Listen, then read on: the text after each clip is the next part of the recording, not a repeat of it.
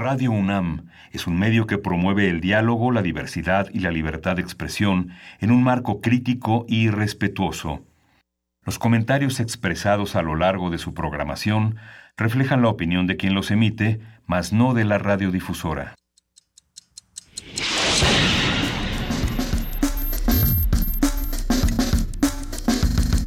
Primer movimiento. El mundo desde la universidad.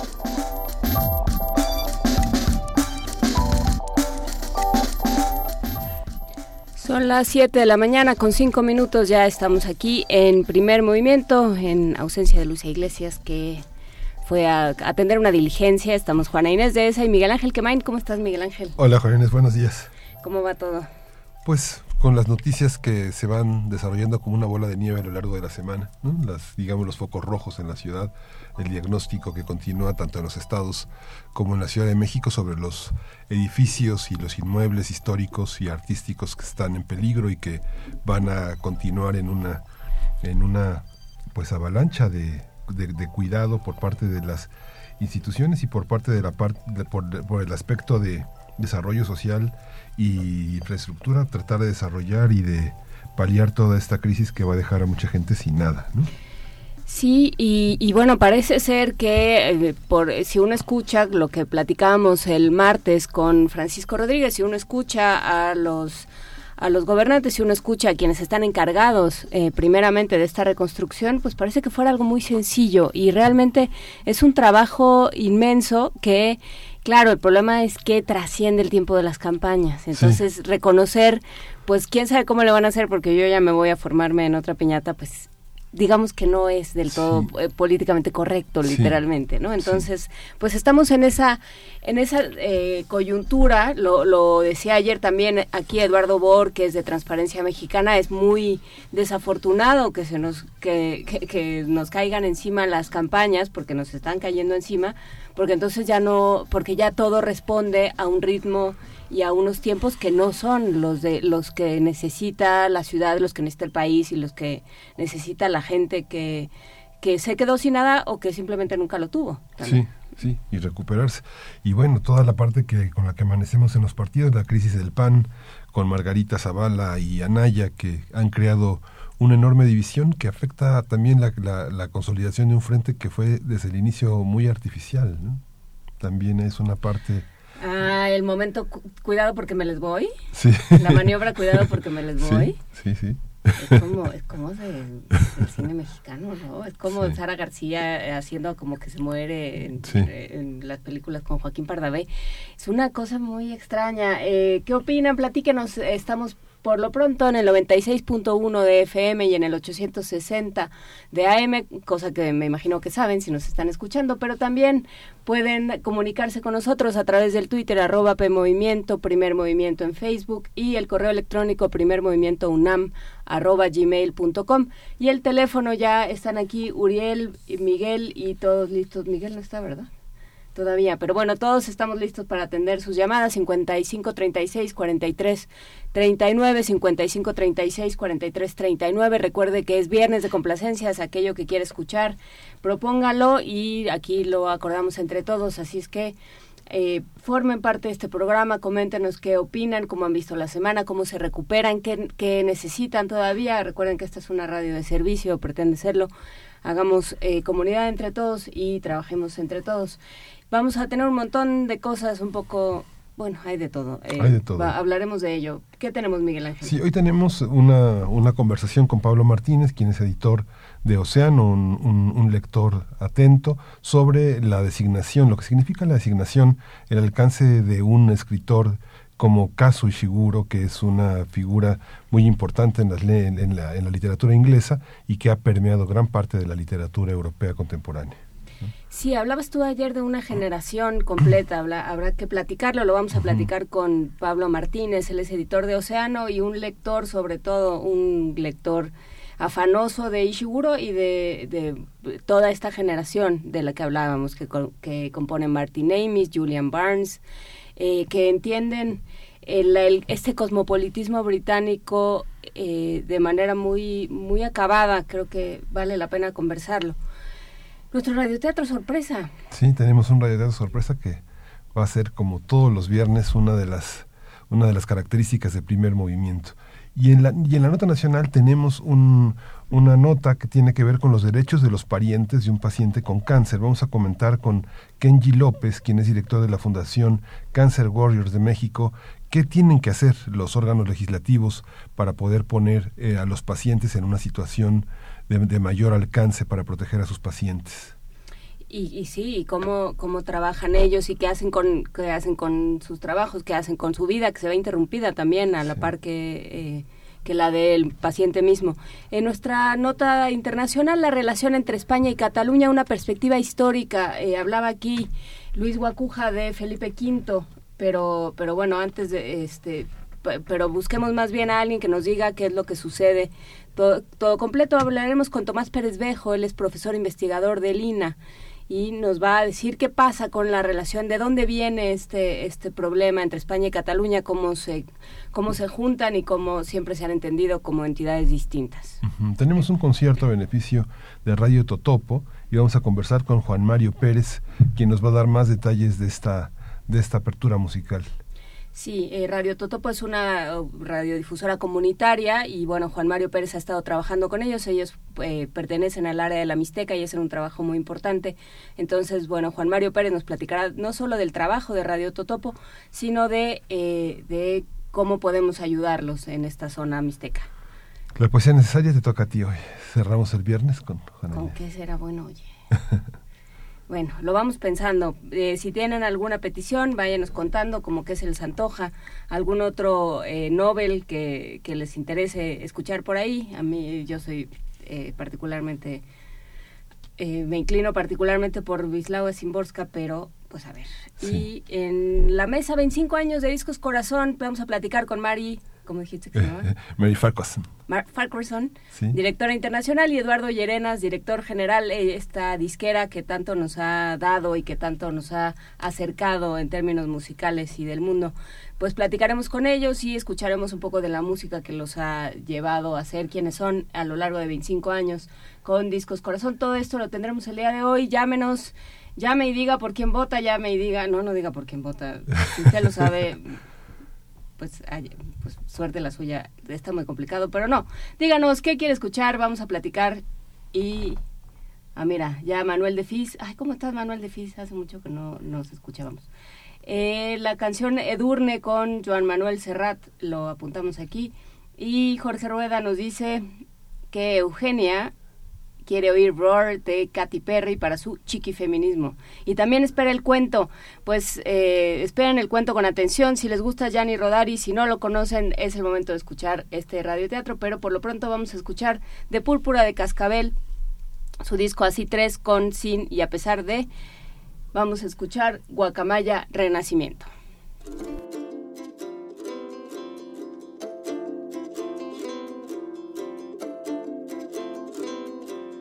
Ave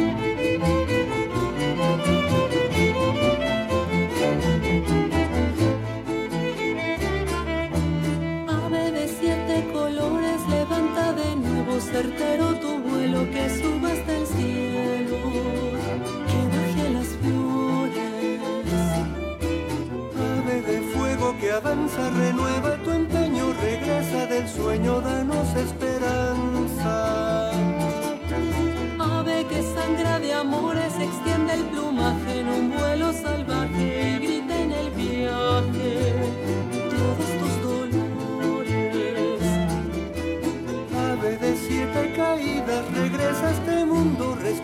profundo, sana tus heridas.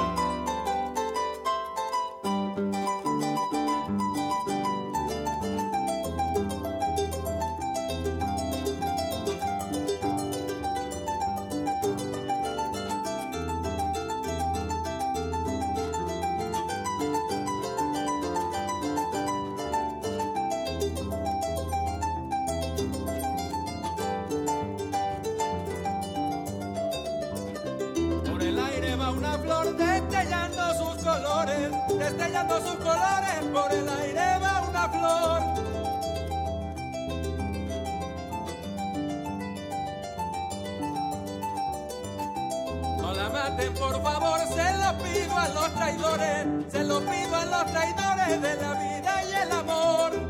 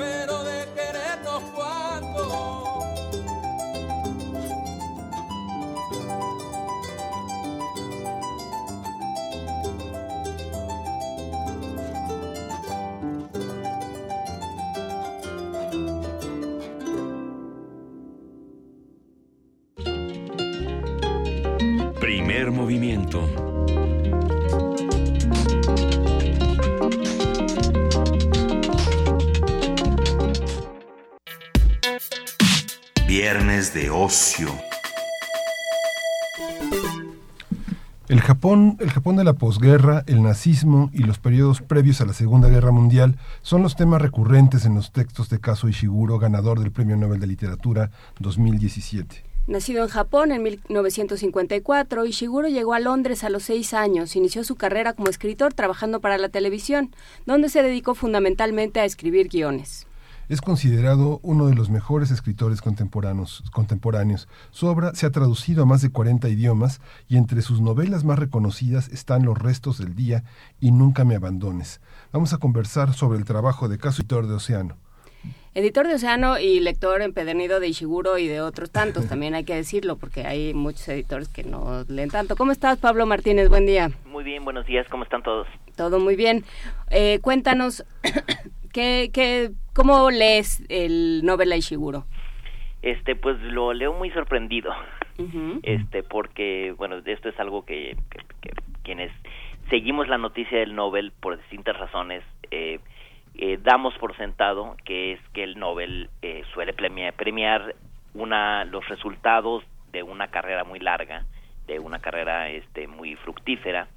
Eh, entonces, este, a mí me me sorprendió muy gratamente enterarme de, de que el Nobel de Cerudana de Ishiguro porque como tú dices soy soy su lector este soy eh, a mí me gustan mucho sus novelas he, he leído sus libros menos uno pero por otro lado me sorprende porque yo pude haber leído todos sus libros menos uno porque solo tiene ocho libros publicados.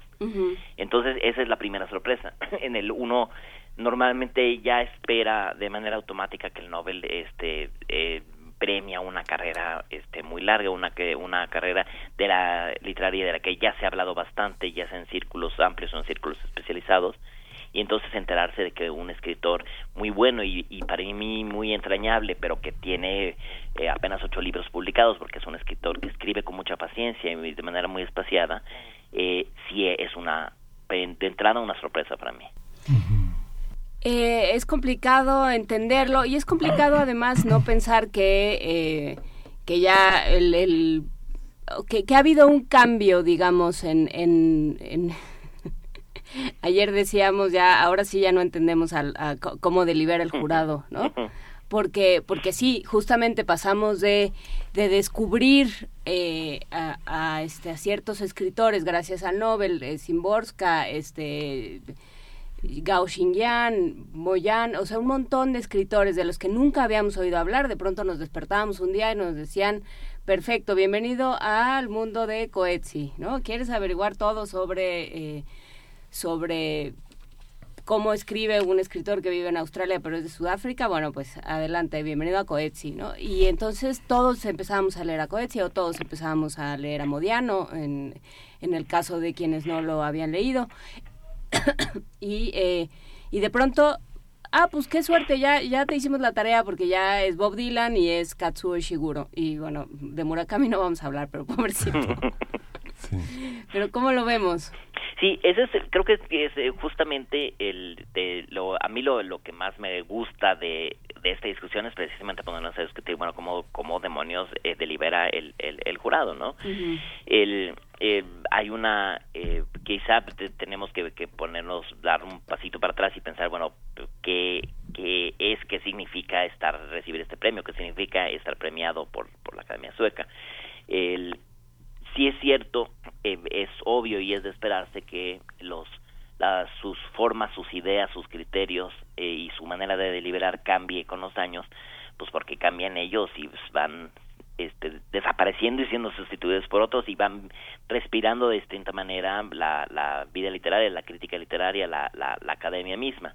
El, el Nobel, pues, que, en todos sus primeros años es un una eh, premia eh, salvo muy, muy contadas excepciones, premia de manera exclusiva a autores europeos o gringos, este premia sobre todo eh, a escritores por delante de escritoras, este y el eso se, siente como natural. Yo creo que es con la excepción de Tagore, pues quizá el, el, el, primer este autor que no fuera europeo gringo fue Gabriela Mistral.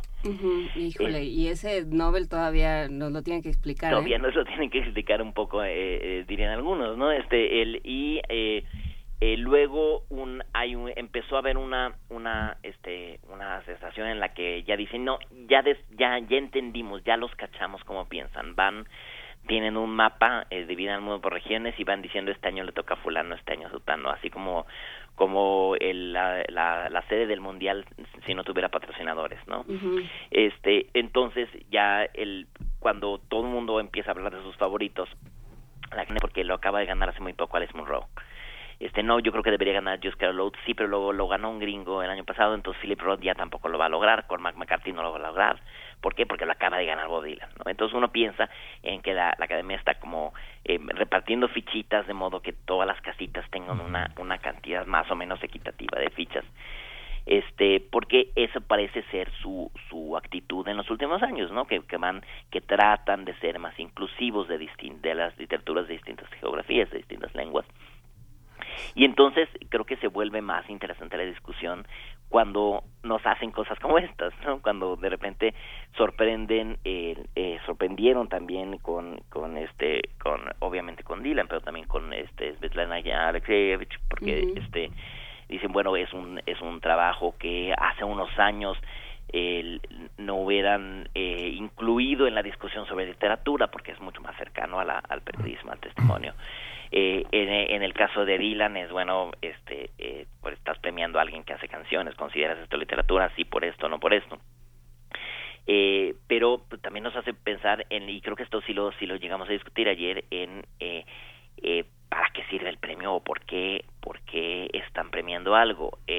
Eh, yo creo que la, de una de las maneras más más este más sanas de acercarse al Nobel de una de una lectora que yo conozco que decía bueno a mí es del de lo que me sirve el Nobel no es de que me no es para que me digan este estos son los autores mayores lo que más lo merecen no dicen no el Nobel me recomienda libros entonces eh, yo me despierto y digo ay lo ganó Herta Müller pues no tengo idea de quién es Herta Müller voy a averiguar quién es Herta Müller porque me acaban de recomendar unos libros de ella entonces esta lectora me dijo que se sintió está un poco estafada el año pasado porque dijo, pues bueno, no me están recomendando ningún libro, ¿no?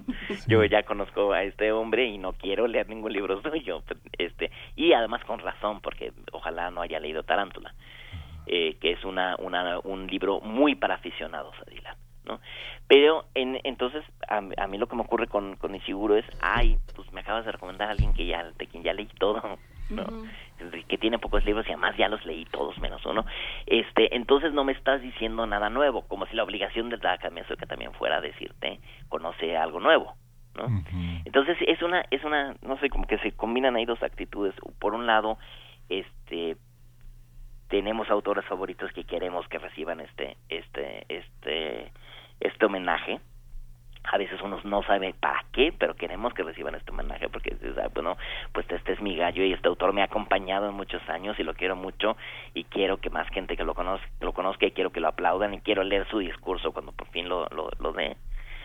Y por otra, por otra parte está esta idea de que, bueno, el, la, la, academia me recomienda autores y a lo mejor eh, el, que veo con, más, eh, confío más en que me va a recomendar un autor interesante que, por ejemplo, el premio de una, eh, de una editorial eh, privada, porque una, una editorial pues puede tener derecho a, a premiar a quien quiera según sus reglas, siempre y cuando eh, sea claro en su convocatoria. Y entonces no necesariamente porque una editorial literaria grande premia a alguien, eh, eh, confías eh, 100% en ah, eh, va a ser muy muy interesante esta recomendación te acercas te acercas quizá con un sí, poco más de a cautela todos nos pasaron por la cabeza varios premios Anagrama Alfaguara Planeta que sí. sí esa, y dices bueno tienen tienen estar en su derecho pero pero uno sabe que tiene que ser más cauteloso no y en cambio con el Nobel pues se supone que tienes menos cautela que te acercas y que si no te gustó el Nobel dices bueno este a lo mejor no era para mí y ya no eh, estos últimos años, pues precisamente por eso han sido un poco extraños, como que han, que han cambiado eh, nuestra idea de lo que debería ser el, el Nobel o de cómo pensar, de la, idea de que si pensamos cómo, cómo trabaja y cómo piensa la Academia Sueca, pues ya no, no podemos meter nuestro dinero a las apuestas. Pero por otro lado, eh, el, sí nos deja entonces eh, pensando, bueno, entonces, ¿qué es el Nobel? ¿Qué están haciendo?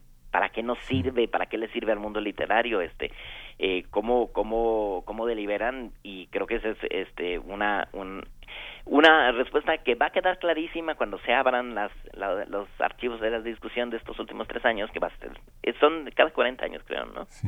Lo que, lo, que, lo que, sucede, Pablo, es, es, es, algo, un fenómeno muy interesante. Yo creo que el siglo 21, finales del siglo XX y XXI, sí han modificado una visión del, de, la, de la academia sueca en torno a la literatura.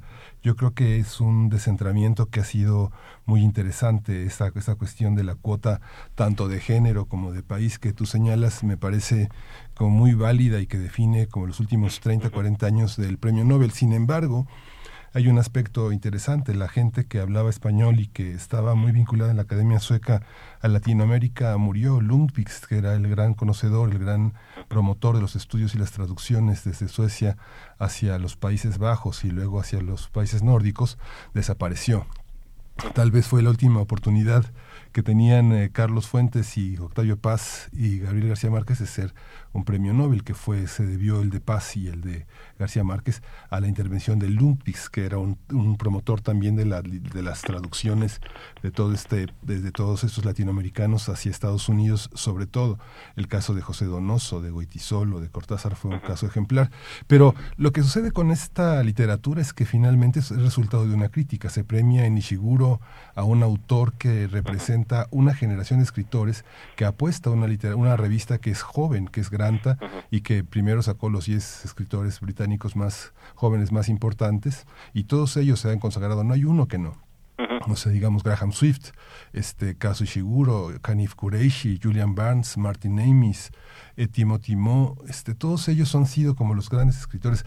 Y pasó lo mismo con Gunther Grass y el otro extremo, que es Herta Müller, que también tenían detrás una, una, son autores polémicos que la gente les escupa en la calle o los aplaude. O sea, son autores que representan dos extremos de Alemania y que tienen una revista literaria fuera de las capillas que existen en Latinoamérica. O sea, este, literatura, un critique, este, las apuestas nunca están en The Spiegel, nunca están en Stern, en las revistas importantes y los suplementos alemanes siempre son denostados porque siempre tienen una postura incómoda, no son los escritores estrellas como nuestros escritores en México o en, Latinoamérica, sino que son escritores denostados. ¿no? Herta Müller, este, este Rainer María Reinicki, que era el gran crítico, rompió frente a las cámaras de televisión este, Am que es este libro, eh, una cuestión esta parte de Günter Grass, este, señalándolo como un traidor, ¿no? como un colaboracionista. Tienen, son países que tienen una tradición literaria importante, ¿no? a diferencia de nosotros, que tenemos unos suplementos que son realmente boletines de promoción de lectura de las editoriales. ¿no? Bueno, teníamos unos mejores, ¿verdad, Pablo? en, en, algún momento tuvimos algunos mejores, ¿eh? Sí.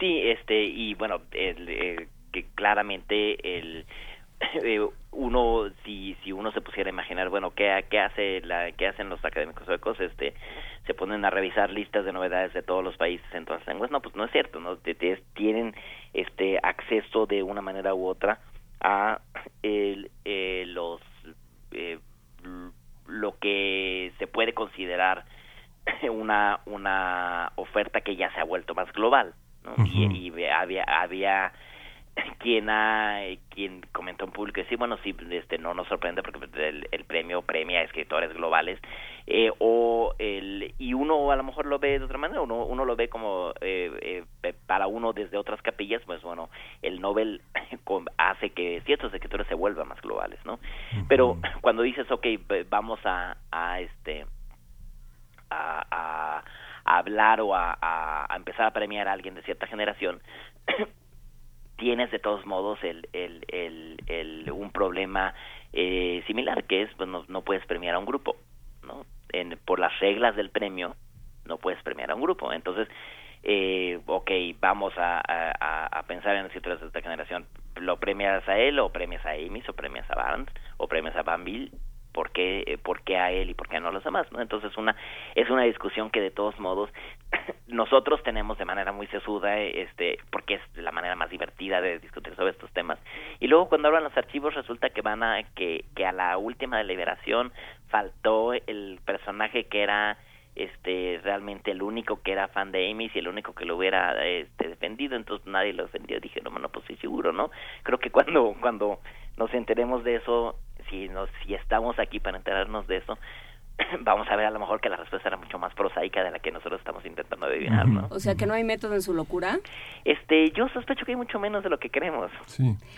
Pero sí creo, eh, ahorita nos decía en, en Twitter, eh, espérame un segundo, Ernesto, Víctor Ernesto, que este que anda muy activo, por cierto que leí su, su del otro día y ahorita voy a ver qué hacemos con eso. Pero bueno, después del mega oso de dárselo a Dylan, no será un intento de ganar credibilidad.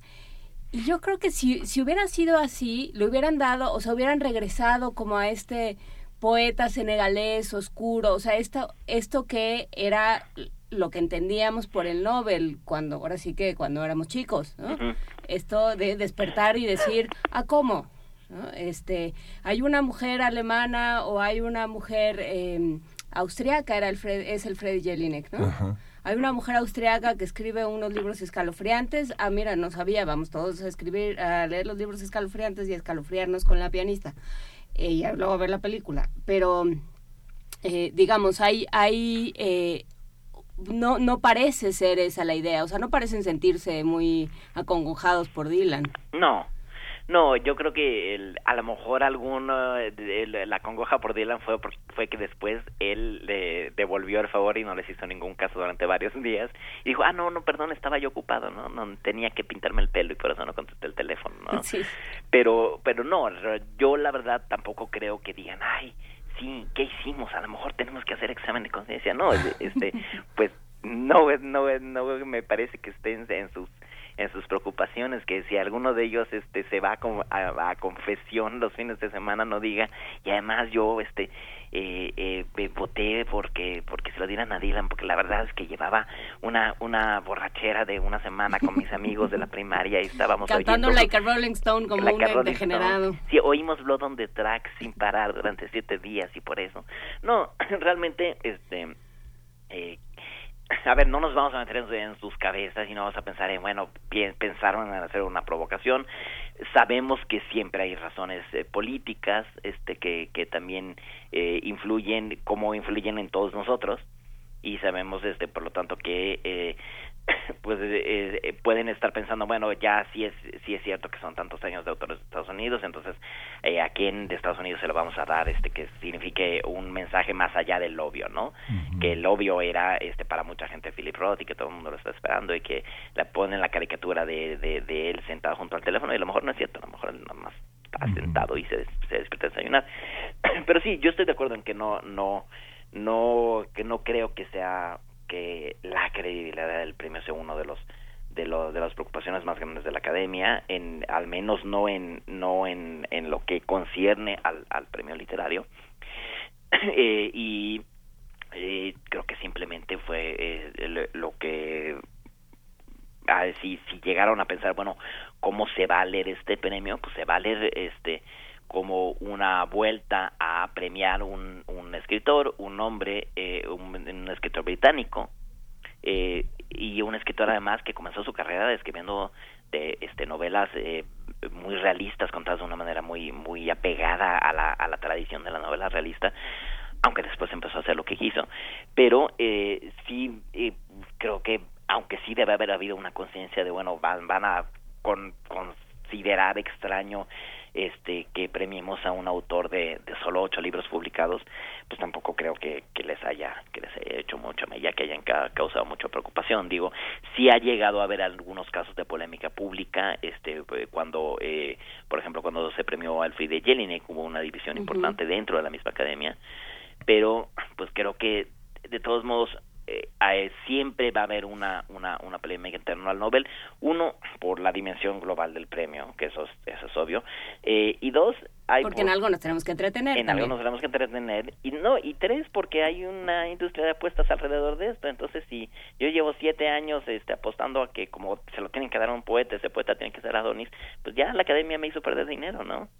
Entonces también este el, una también eh, se responde con polémica incluso por eso, ¿no? Sí, fíjate que cuando yo, empezaba a hacer periodismo hace 30 años, pensaba que estaba en la militancia de como no se lo han dado a Borges, la academia es una gran falla y un gran prejuicio. Pero creo que sí se ha definido, yo creo que hay cuotas, que hay una idea de Europa, por eso tan polémico lo de Jelinek. Uh, este Eh, hice un viaje en un momento para entrevistar a algunos autores austriacos y entrevisté a Jelinek. ¿no? Entonces hubo, este, tuve algún tipo de apoyo para concertar algunas citas y cuando planteé este eh, el gobierno austriaco cultural se, indignó conmigo porque me dijeron que qué pretendía hacer, si dar una mala imagen del gobierno austriaco. Y ella sigue viviendo en Viena, tiene este, una situación familiar que le permite aislarse y dedicarse a la escritura. Pero cuando uno ve, cuando por ejemplo me tocó una lectura en Viena de los muertos, llenísimo. Yo creo que habría como dos mil personas en la calle, afuera de una librería en la que tal vez este, es una librería, tal vez un equivalente, tal vez al juglar de, de, Condesa o de Roma, de la colonia Roma. Este, dos mil personas afuera. O sea, es una, es una cosa muy impresionante para oír tres horas de teatro recitado, o sea, eh, de, lectura en atril. Entonces son, son autores que sí tienen una enorme, una enorme capacidad de convocar a una, a una sociedad. Kazushiguro tiene una obra breve, pero si uno ve cómo deliberan las grandes editoriales, por ejemplo, pienso en los franceses y su mercadotecnia, pienso en Gallimard, pienso en Fayard, por ejemplo, pienso en Agde Sud, ellos apuestan, dicen, si nosotros publicamos 10 autores, eh, y tenemos, por ejemplo, una cauda como la de los británicos, si se quedan dos, para nosotros ya es un éxito comercial. Si se quedan dos vendiendo constantemente en los próximos 10 años, ya la hicimos. No importa que no se vendan ocho, ¿no? Pero la apuesta editorial de hacer un lanzamiento, de hacer una promoción, de que todos los autores sean entrevistados, de que participen en la televisión, es la manera en cómo apuestan. Igual pasa con algunos autores norteamericanos este, que hacen periodismo y que los llevan. Ahora, una cosa muy interesante es que en 96 hice una cita con Caso Shigur. Seis meses de anticipación. Yo estaba así con una ilusión de entrevistarlo. Venía él de publicar Los Inconsolables y, y me negó la entrevista. Me dijo que no, porque el fracaso que tuvo su novela en Estados Unidos había modificado su manera de pensar la literatura, que tenía que sentarse otros seis meses a pensar qué iba a decir sobre lo que pensaba de la literatura. Y también tuve enfrente a un excitadísimo Martin Amis diciendo que con dinero había escrito su primera novela norteamericana. ¿no?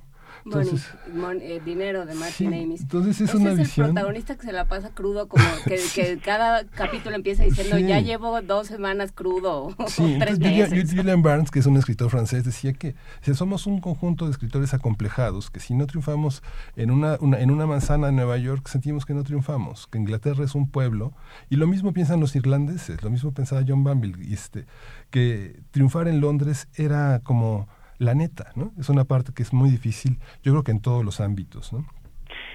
Y lo que sigue es triunfar en Suecia, entonces. sí.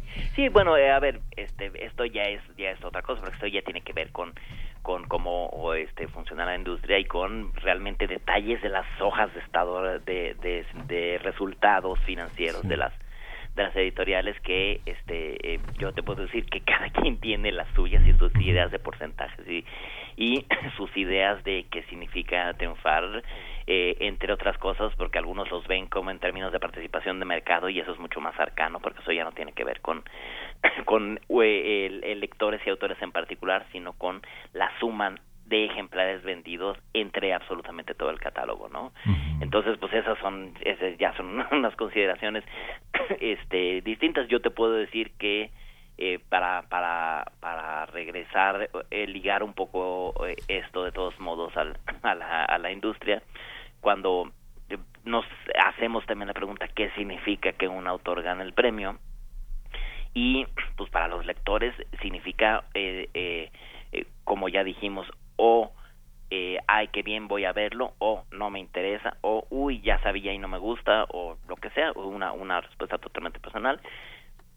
Para, para las editoriales, de las grandes editoriales que publican literatura, a veces significa, ah, ya lo tengo, o ay, lo necesito, o uh, lo tiene el vecino de enfrente. Uh, lo dejamos ir, ¿te acuerdas? Híjole, ¿te acuerdas que tú rechazaste eso, maestro? que no querías orgo rojo? Oye, pero a ver, eh, ya eh, pongámonos serios, ¿qué hay que leer? Este, más allá de lo que nos entretiene a nosotros, este, que son siempre cosas muy muy, muy extrañas, eh, ¿qué hay que leer? ¿Por dónde empezar con Katsuo Ishiguro? Eh, si uno, si, si, a usted lo que le gusta es tal, entonces lea tal. ¿Cómo, cómo le hacemos?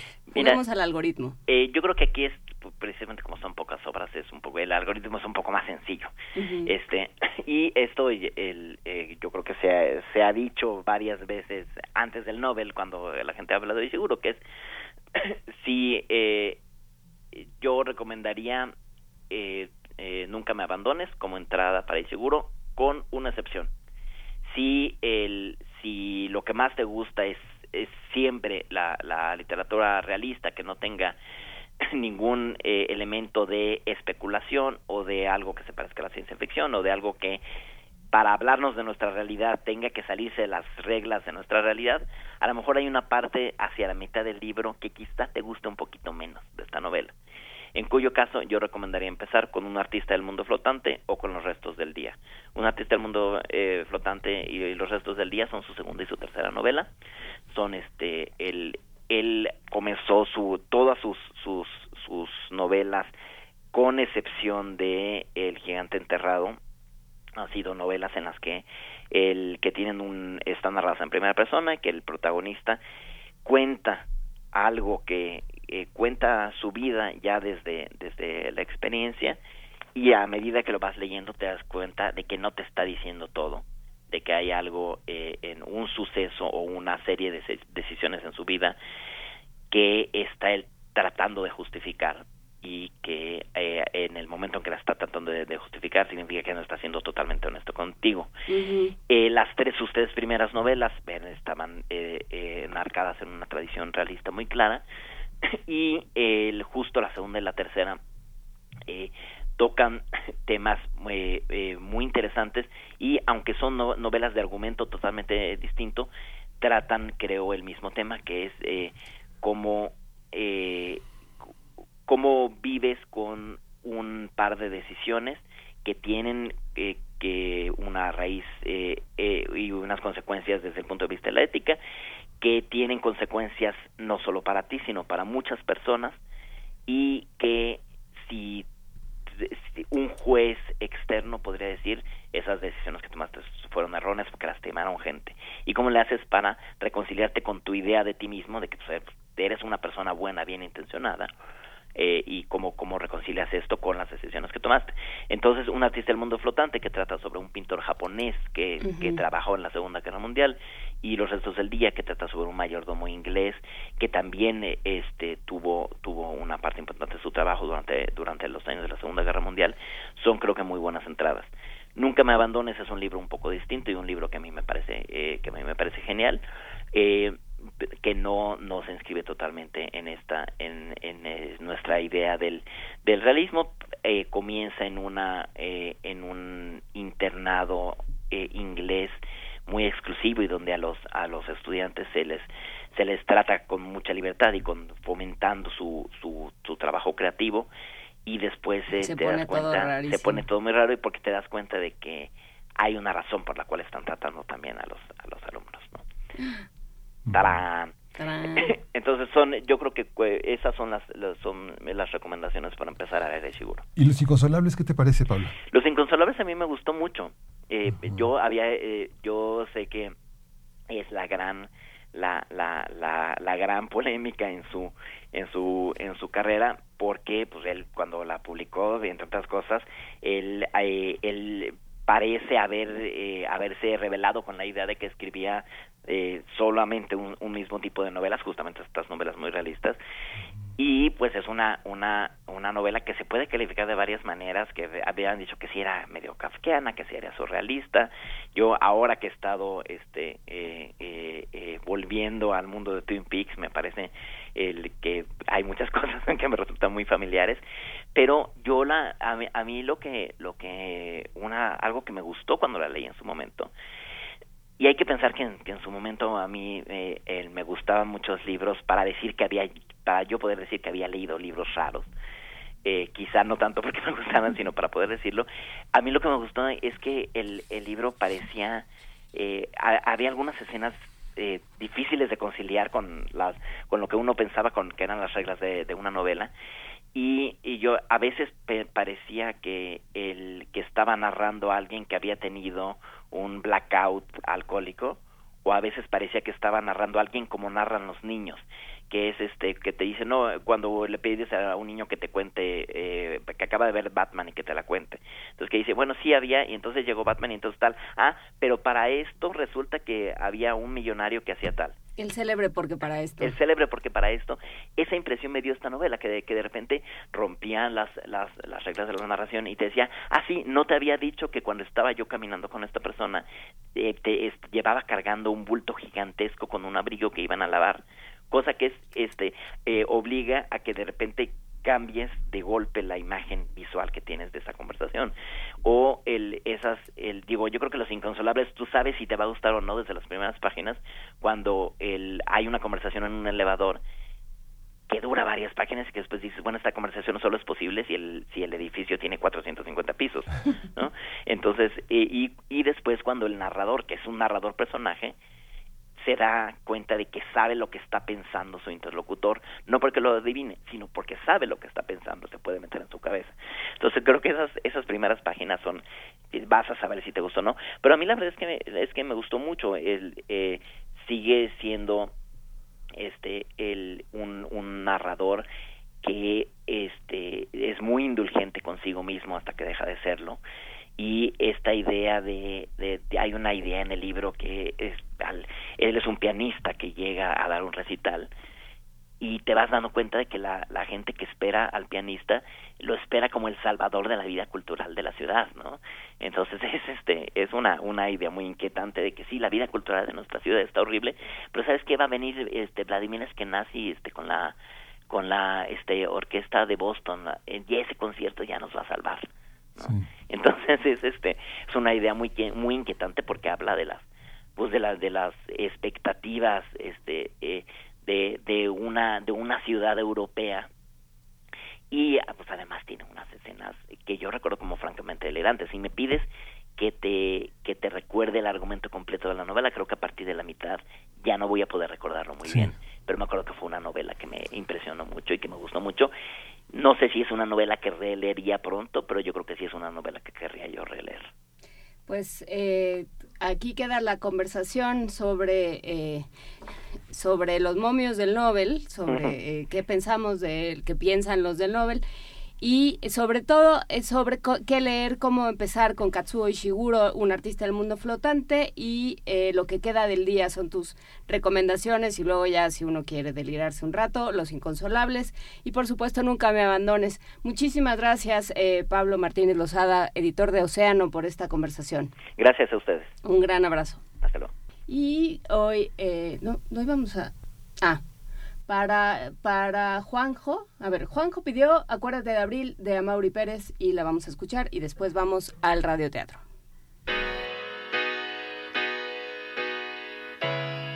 Acuérdate de abril, recuerda la limpia palidez de sus mañanas. No sea aquel invierno vuelva y el frío te desgarre el alma. Acuérdate de abril, recuerda la luz, pero la luz más clara, la que el beso más mío deja, donde la boca más lejana. Acuérdate de mí si abril te llega, tendida fiel y amada en otros brazos. Acuérdate de mí si abril volviera con nuevo traje nuevo lazo. Acuérdate de mí cuando el otoño le dé paso a la primavera. Acuérdate de mí si el pensamiento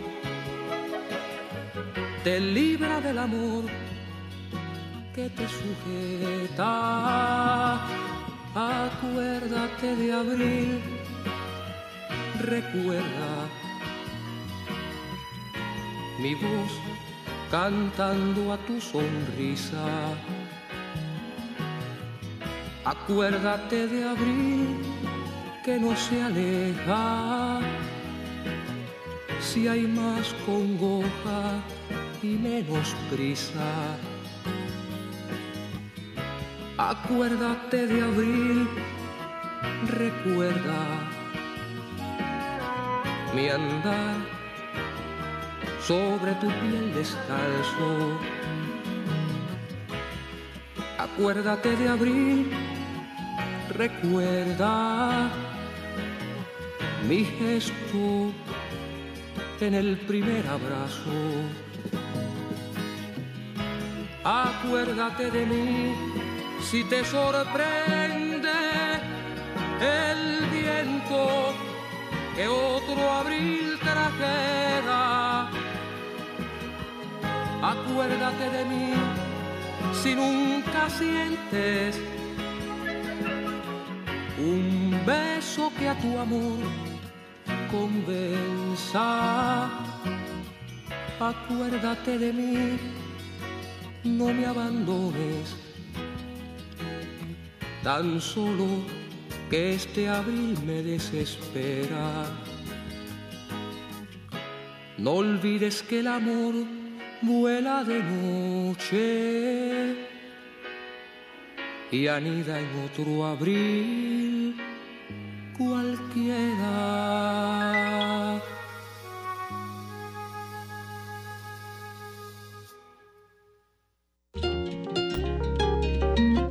Movimiento.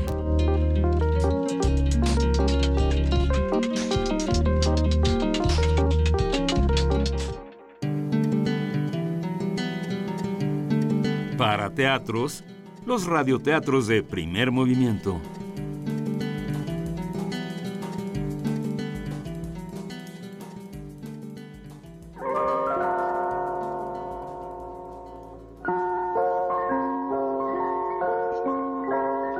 El edificio de helado, de Gianni Rodari.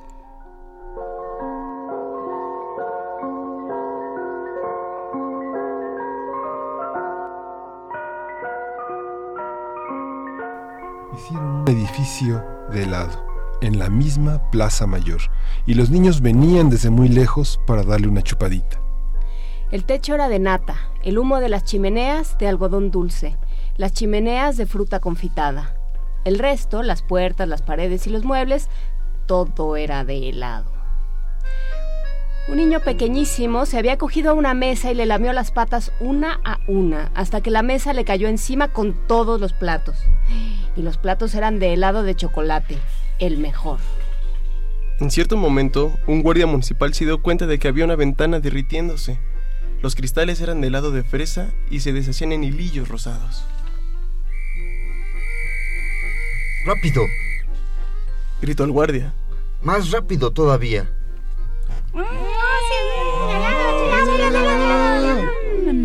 Y vengan todos a lamer más rápido, para que no se echara a perder ni una sola gota de aquella obra maestra. ¡Ay, sí, ay, por favor! Imploraba una pobre viejecita que no lograba abrirse paso entre la muchedumbre. Un sillón para esta pobre vieja. ¿Quién quiere traérmelo? Que sea con brazos, si es posible. Un generoso bombero corrió a llevarle un sillón helado de crema y la pobre viejecita empezó a lamerlo precisamente por los brazos.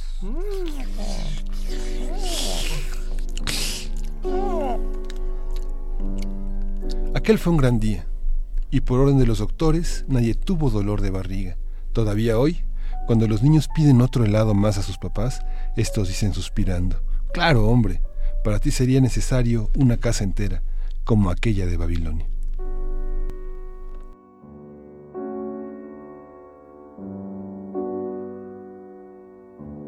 Gianni Rodari de sus cuentos por teléfono.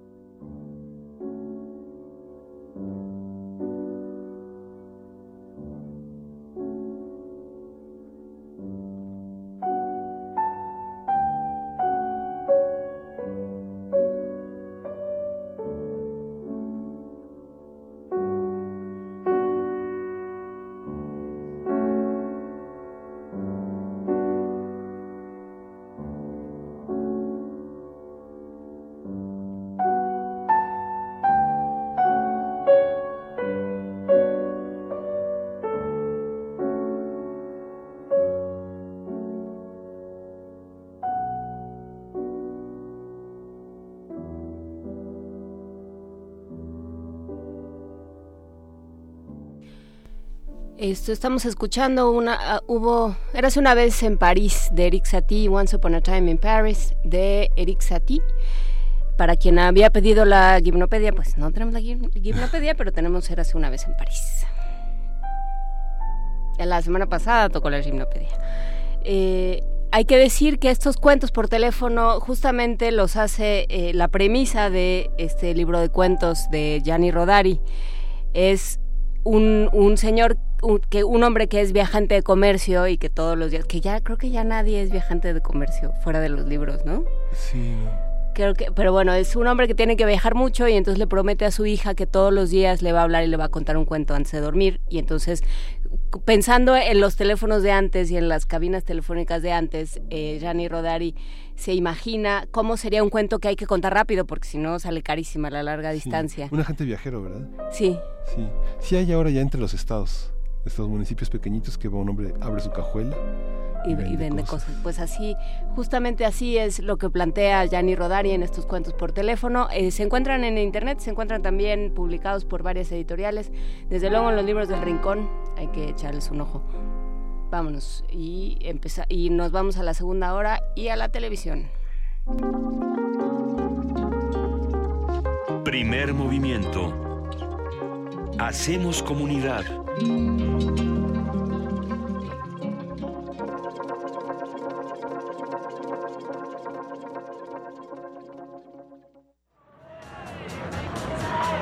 sonidos nos remiten a situaciones, abonan el pasado El sonido, la música alimentan el recuerdo.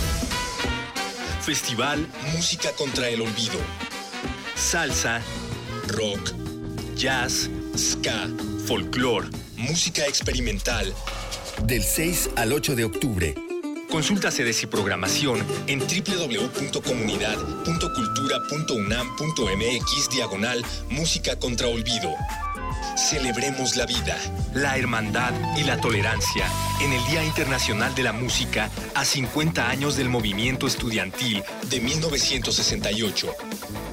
Invita Cultura UNAM.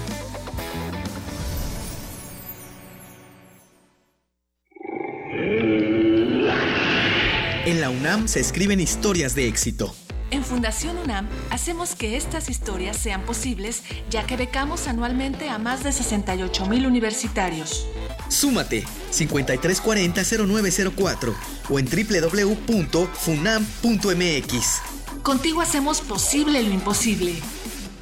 Soy Enrique Ochoa, presidente nacional del PRI. Cada paso que damos en el PRI es un paso firme por México. Muy firme para que las mujeres no vivan violencia y sí logren igualdad en su ingreso. Un paso firme a favor de la educación y la salud de calidad para todos. Un paso firme para que tengas un buen empleo, digno y bien pagado.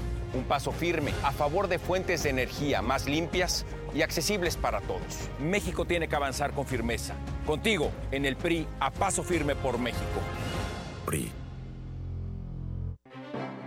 Museo del Palacio de Bellas Artes abre sus puertas a la exposición Leo Matis, el muralista de la lente, Siqueiros en perspectiva, conformada por seis series fotográficas de retratos y modelos que revelan la influencia de la fotografía de este artista en los murales y pinturas de David Alfaro Siqueiros, el cual pudo eliminar el uso de modelos y trabajar directamente sobre el documento fotográfico, creado por el fotoreportero colombiano. Leo Matis, el muralista de la lente, Siqueiros en perspectiva, puede visitarse en el Museo del Palacio de Bellas Artes. Para conocer nuestras diferencias y lo que nos une, hace falta escuchar y escucharnos. Un espacio para hablar libremente de género. Escuchar y escucharnos, construyendo igualdad. Un programa de Radio UNAM y el Centro de Investigaciones y Estudios de Género. Todos los miércoles a las 10 de la mañana por el 96.1 de FM y a las 19 horas por el 860 de amplitud modulada. Radio UNAM, Experiencia Sonora. Búscanos en redes sociales, en Facebook como Primer Movimiento UNAM y en Twitter como P Movimiento o escríbenos un correo a primermovimientounam@gmail.com. Hagamos comunidad.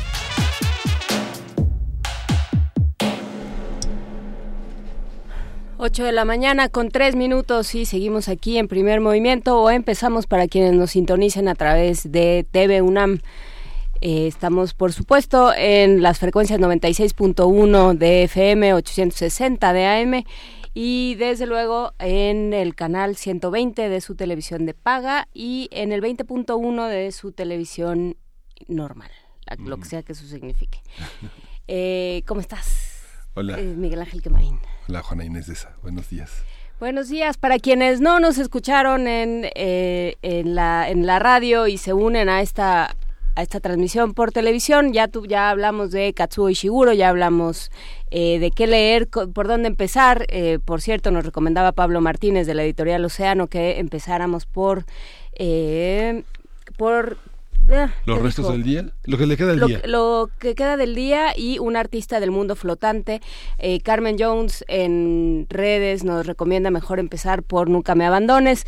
Pues la, la solución siempre es ir a la librería y ojear las primeras páginas, eh, ir viendo como por dónde, porque sí son dos talantes narrativos muy distintos.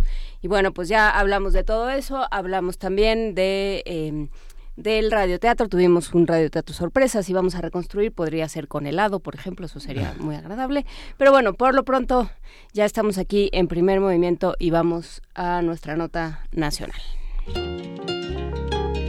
Primer movimiento.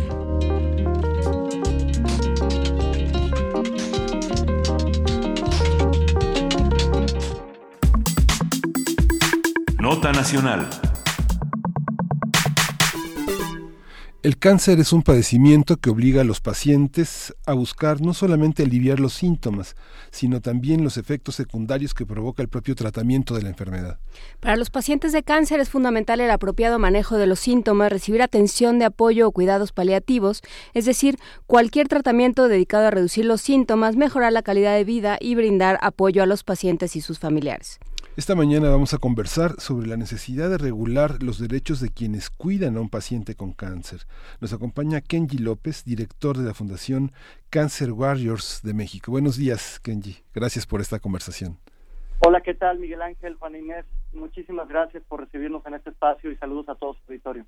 A ver, ¿de dónde, eh, buenos días, Kenji, ¿de dónde sale esta, esta necesidad de voltear a ver a quienes acompañan a un paciente con cáncer?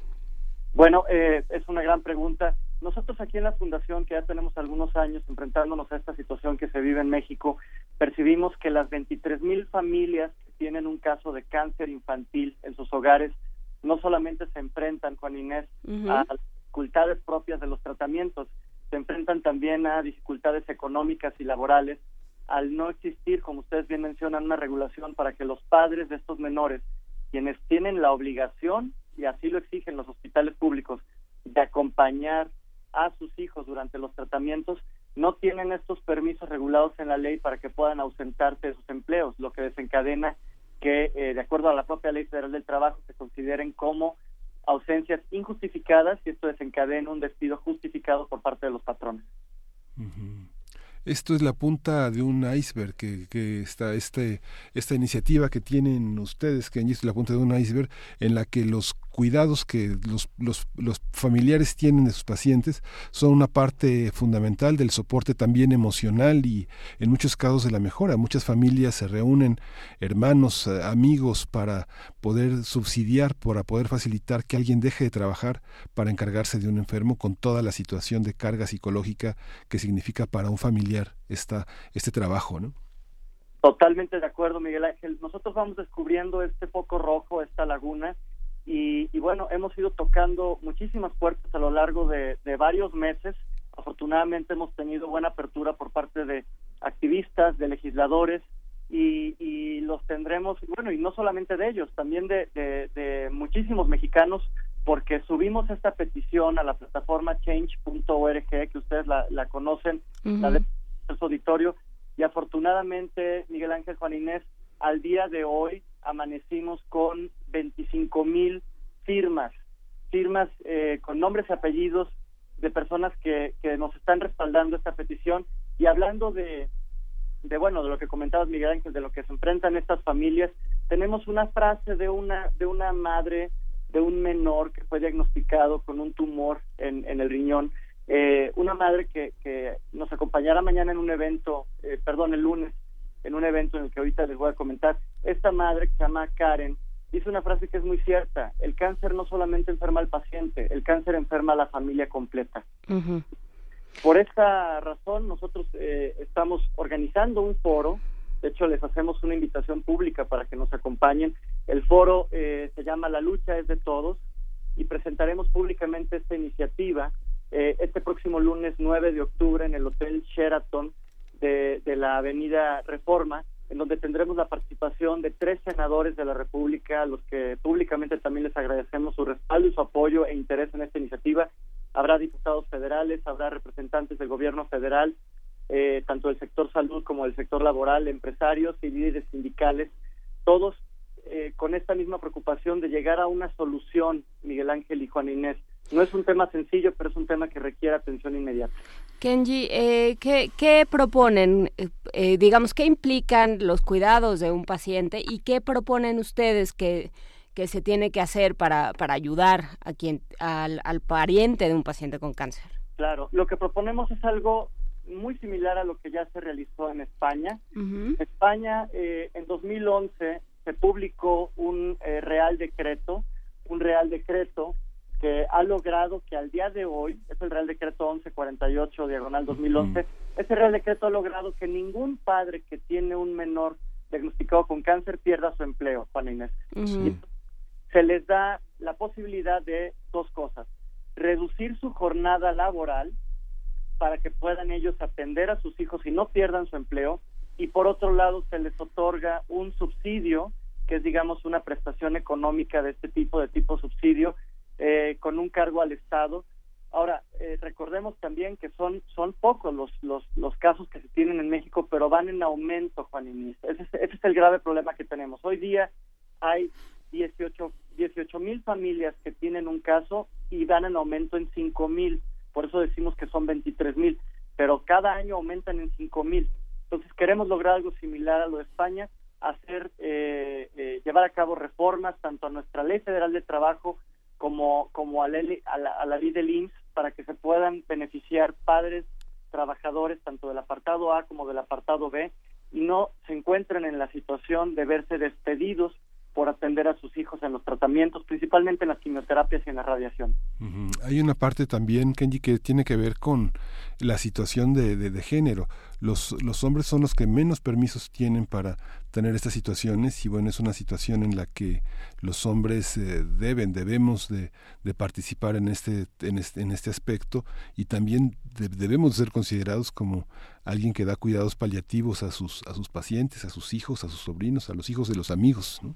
Miguel Ángel, es, es crucial lo que estás comentando y tan, tan reconocido lo tenemos que precisamente el caso, el testimonio que mostramos en la plataforma de change.org es el caso de Jorge y Karen con su hijo Nico. Jorge trabajaba eh, en, en, en una notaría pública, lo puedo decir así, sin dar mayor detalle, y Jorge fue obligado a salir de ese empleo cuando al pequeñín le detectan este cáncer y justo estando en terapia intensiva en el Instituto Nacional de Pediatría, y se los digo así, Miguel Ángel y Juan Inés, porque el caso lo conocemos de hace más de dos años y medio, Jorge perdió su empleo. Y Jorge es quien da el testimonio en este video que aparece en la, en la plataforma. Eh, lo puede ver tu auditorio, la- en la plataforma lo pueden buscar como despedido y luchando contra el cáncer infantil. Esto debe de cambiar en México. Así que es el testimonio de un papá, un papá hombre, por supuesto, que se, que se ve obligado a esta situación. Por supuesto que es un, es un tema de género, porque no solamente son las madres eh, quienes generalmente somos eh, quienes consideramos nosotros, ¿no? Que están a cargo del cuidado de los hijos y el cuidado de la salud. Es el hombre también y se ve, más bien incide directamente en la economía familiar si es él quien se encarga de llevar el sustento económico a la familia. Ujú. En el caso de los niños, la tutela, el derecho, el derecho civil, eh, marca también a los, a los abuelos como tutores, pero ¿hasta dónde llega esta, esta responsabilidad? Eh, los un, un tío, pod- por ejemplo, podría ser considerado como sujeto de esta, de esta oportunidad de, de acompañar a un paciente infantil a, este, a veces los hermanos son fundamentales para el cuidado de los sobrinos, ¿no? Por supuesto, eh, Miguel Ángel, digamos que en ausencia de padre o madre y si recae en algún familiar directo la patria potestad o la tutela, a ellos sería a quienes beneficiaría este, este tipo de prestación, por supuesto. En España está extraordinariamente bien regulado y se habla incluso de que si, por ejemplo, en, en la familia, digamos, hubiera algún tipo de separación por parte de padre y madre, el seguro aplica nada más a uno de los dos. O sea, no se trata, evidentemente, de cargar la mano hacia un lado, hacia el patrón o hacia el Estado, simplemente de reconocer una situación y de gestionar acciones al respecto. Ah, hay que regular, por eso el foro del lunes, e insisto, eh, nos encantaría, eh, hablo ah, en representación de la Fundación, nos encantaría que nos acompañaran porque podrían ver de cerca los testimonios, podrían ver de cerca lo que se está generando. Ahora tú decías hace un momento, Miguel Ángel, algo importante sobre eh, la incidencia emocional en el tratamiento del menor. Eh, les cuento algo muy rápido. En México tenemos siete psicólogos con subespecialidad en oncología pediatra. Es decir, siete psicólogos que se enfocan en atender a pequeños con cáncer infantil. De estos siete, hemos logrado que una de estas psicólogas, que se llama Mariana Campos, eh, nos respalde, por supuesto, en esta iniciativa y va a ser ponente en el foro, Juana Inés. Eh, Mariana tiene amplio interés en decir públicamente cómo es que el tratamiento de un niño puede o tener éxito o digamos estancarse de alguna manera si no tiene a su lado a sus familiares directos acompañándolos en los tratamientos. Por eso eh, hemos tratado de recubrir esta iniciativa, buscar eh, el apoyo por todos los frentes para generar esta sensibilidad, reflexión y sobre todo acción. Es, es impresionante la cantidad de cosas que dependen de la buena voluntad, eh, de, cosas que tendrían que ser elementales, de, de, de, humanidad elemental y que dependen de la buena voluntad del empleador. Eh, cuando, cuando hablábamos de qué hacer después de todo este trabajo de estrés postraumático y de manejo de crisis eh, y de, y de salud emocional y mental después de, de los distintos terremotos, eh, lo que nos decían las abogadas era, bueno, pues es que también la ley dice ciertas cosas. Entonces, bueno, sí, pero la ley tiene que servir a, los seres humanos y no y no funcionar eh, por sí misma. Y entonces creo que esta creo que esta visión también tiene que ver con esto, tiene que ver con eh, qué pasa con con los padres de familia, qué pasa con las personas que que cuidan a otras personas. O sea, tenemos leyes que contemplan eh, un cierto modelo de familia, de, eh, de trabajo y pues estas tienen que cambiar o, o, se van a convertir en unos instrumentos de victimización, como, como me imagino que sucede con los, con los familiares de pacientes con cáncer, Kenji. Por supuesto, Juan Inés, es un tema sumamente importante el que comentas. En Europa eh, se llama, a esto que estás, que estás comentando, se le llama conciliación entre vida personal y vida laboral. Cuando estos países eh, tienen en el tintero este tipo de conceptos, existen entonces eh, adecuaciones a los marcos jurídicos para no solamente contemplar a los trabajadores pues como eso, ¿no? Como entes productivos y demás, sino como entes responsables de núcleos familiares. Y entonces eh, tenemos que buscar salir de esta contradicción en la que de pronto como sociedad nos encontramos diciendo que la familia es el núcleo de la sociedad, pero si nuestro marco jurídico no le da esta atención a las familias, no podemos permitir que los núcleos sigan avanzando y construyan en mejora a nuestra sociedad. Te quería comentar también que no solamente es España, nosotros tenemos, y bueno, España va a estar presente en el foro, hablando de su caso de éxito. Por eso es muy importante que, que, que si pueden nos acompañen a este foro. Chile hoy día, siendo eh, un país mucho más pequeño eh, que, el nuestro, tiene ya en su Congreso una iniciativa presentada por la presidenta Michelle Bachelet para generar un fondo, Miguel Ángel y Juan Inés, un fondo para tener esta cobertura para padres de menores diagnosticados con cáncer, así de específico. O sea, no solamente las tendencias en Europa, en países de Latinoamérica están avanzando.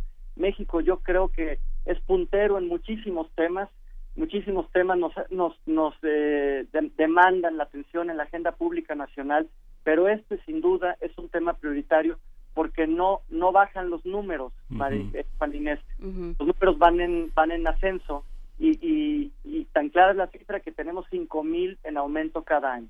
Sí, somos puntero, pero digamos que los países donde hay un mayor desarrollo de la psicología como una como un aspecto de la de la ciencia de la ciencia y de la medicina que son que son muy importantes son los que tienen mayor desarrollo, que es Chile, Argentina, Brasil, Colombia este, donde sí hay una, también un avance en esa parte. Y este esfuerzo que ustedes hacen visibiliza la necesidad de darle un espacio tanto a los cuidados paliativos de las enfermeras especializadas como de los pacientes. Ahora que tuvimos este lamentable sismo, eh, hubo una preocupación de, se difundió, la universidad lo difundió, la necesidad de abrazar y de besar a los niños como, una, como un contacto primordial de, de, de los seres humanos para vincularse entre sí, esa, ese contacto. Hombres que no son capaces de besar a sus hijos, hombres, porque pues entre hombres, no, se, besan, Esa parte de, tener una enorme ternura y un enorme cuidado con los niños, porque es algo, es un modelo, es un modelo de atención. Y ustedes visibilizan esa necesidad de que el familiar sea no solamente como hacen en, la parte psiquiátrica, en eh, Parkinson, Alzheimer y esquizofrenia y todo el espectro autista, de poder con esa carga tan fuerte de, de cuidar al paciente. Se dice en diversos estudios que una enfermera que da esos cuidados debe tener 20 días de trabajo por 10 de descanso, por lo menos. ¿no? Por supuesto, el, agotamiento emocional, eh, Miguel Ángel, es excesivo. Es excesivo pero pero yo también te lo puedo decir a, nivel de, sociedad civil, ¿no? Que estamos nosotros abanderando estas causas, también recompensa demasiado el que el que uno pueda, digamos, brindar este eh, este apoyo, ¿no? Velar por estos intereses eh, recompensa muchísimo. Claro que hay agotamiento emocional y por supuesto se tienen entonces que tomar medidas al respecto. Em, a lo largo de estos, de estos últimos meses nos hemos enfrentado a que incluso activistas y legisladores tienen casos cercanos de cáncer. Ustedes los conocen porque algunos han sido públicos. Tenemos como ponente a la señora Tere Toca, viuda de Alonso Lujambio, quien fuera nuestro secretario de Educación Pública en el país y quien murió de un, de un mieloma múltiple. Es un cáncer agresivo que nace a nivel de, médula y, bueno, pues todos sabemos esta historia. Tere afortunadamente ha estado involucrada recientemente en, en, esta bandera de lucha contra el cáncer y, y, gustosamente va a acompañarnos en el foro para exponer sus reflexiones a nivel personal y también exponer sus reflexiones en este sentido que comentan, de cómo el apoyo del familiar es imprescindible para ver resultados en el tratamiento. Claro, ¿qué más quisiéramos nosotros? Y también esto lo digo a título personal, porque es, es, es una de las razones de por qué estamos nosotros aquí en la Fundación. ¿Qué más quisiéramos que los casos de cáncer tuvieran siempre un resultado eh, favorable en donde la vida se salve? Desafortunadamente no es así, Juan Inés, Miguel Ángel, pero tenemos que hacer frente a ello y tenemos que conocer las, los testimonios, las experiencias de quienes hemos y han estado en esta situación y buscar soluciones, porque no solamente tenemos estos casos arriba del ring, vendrán más, desafortunadamente vendrán más y hay que tener marcos regulatorios, hay que tener acciones, hay que tener medidas para hacer que esta lucha sea lo menos dolorosa posible. Pues eh, queda hecha la invitación para el foro y queda hecha la invitación también para la reflexión de para qué nos están sirviendo las leyes y eh, qué queremos hacer con ellas y qué sociedad queremos ser. Muchísimas gracias, Kenji López, director de la Fundación Cancer Warriors de México. Y bueno, eh, está hecha la invitación para este foro. La lucha es de todos, ya está la información en nuestras redes y la seguiremos transmitiendo. Muchísimas gracias por, por conversar con nosotros esta mañana. Muchas gracias a ustedes, les agradezco eh, enormemente y por último dejar un dato eh, para aquellas personas que tengan interés en acompañarnos y hacer mención que el foro no tiene costo alguno, es gratuito. Eh, nos pueden enviar un correo a contacto arroba la lucha es de todos punto mx y con todo gusto les enviaremos a vuelta de correo la invitación y los datos con detalle del foro. Les agradezco muchísimo y gracias también a todo su auditorio. Muchas gracias y nos vamos con, como todos los 6 de octubre, es cumpleaños de Leo, hijo de Refrancito, eh, ambos radioescuchas de este programa y les agradecemos mucho su presencia. Muchas felicidades, Leo. Vamos a escuchar Forget de Lion Lajabas.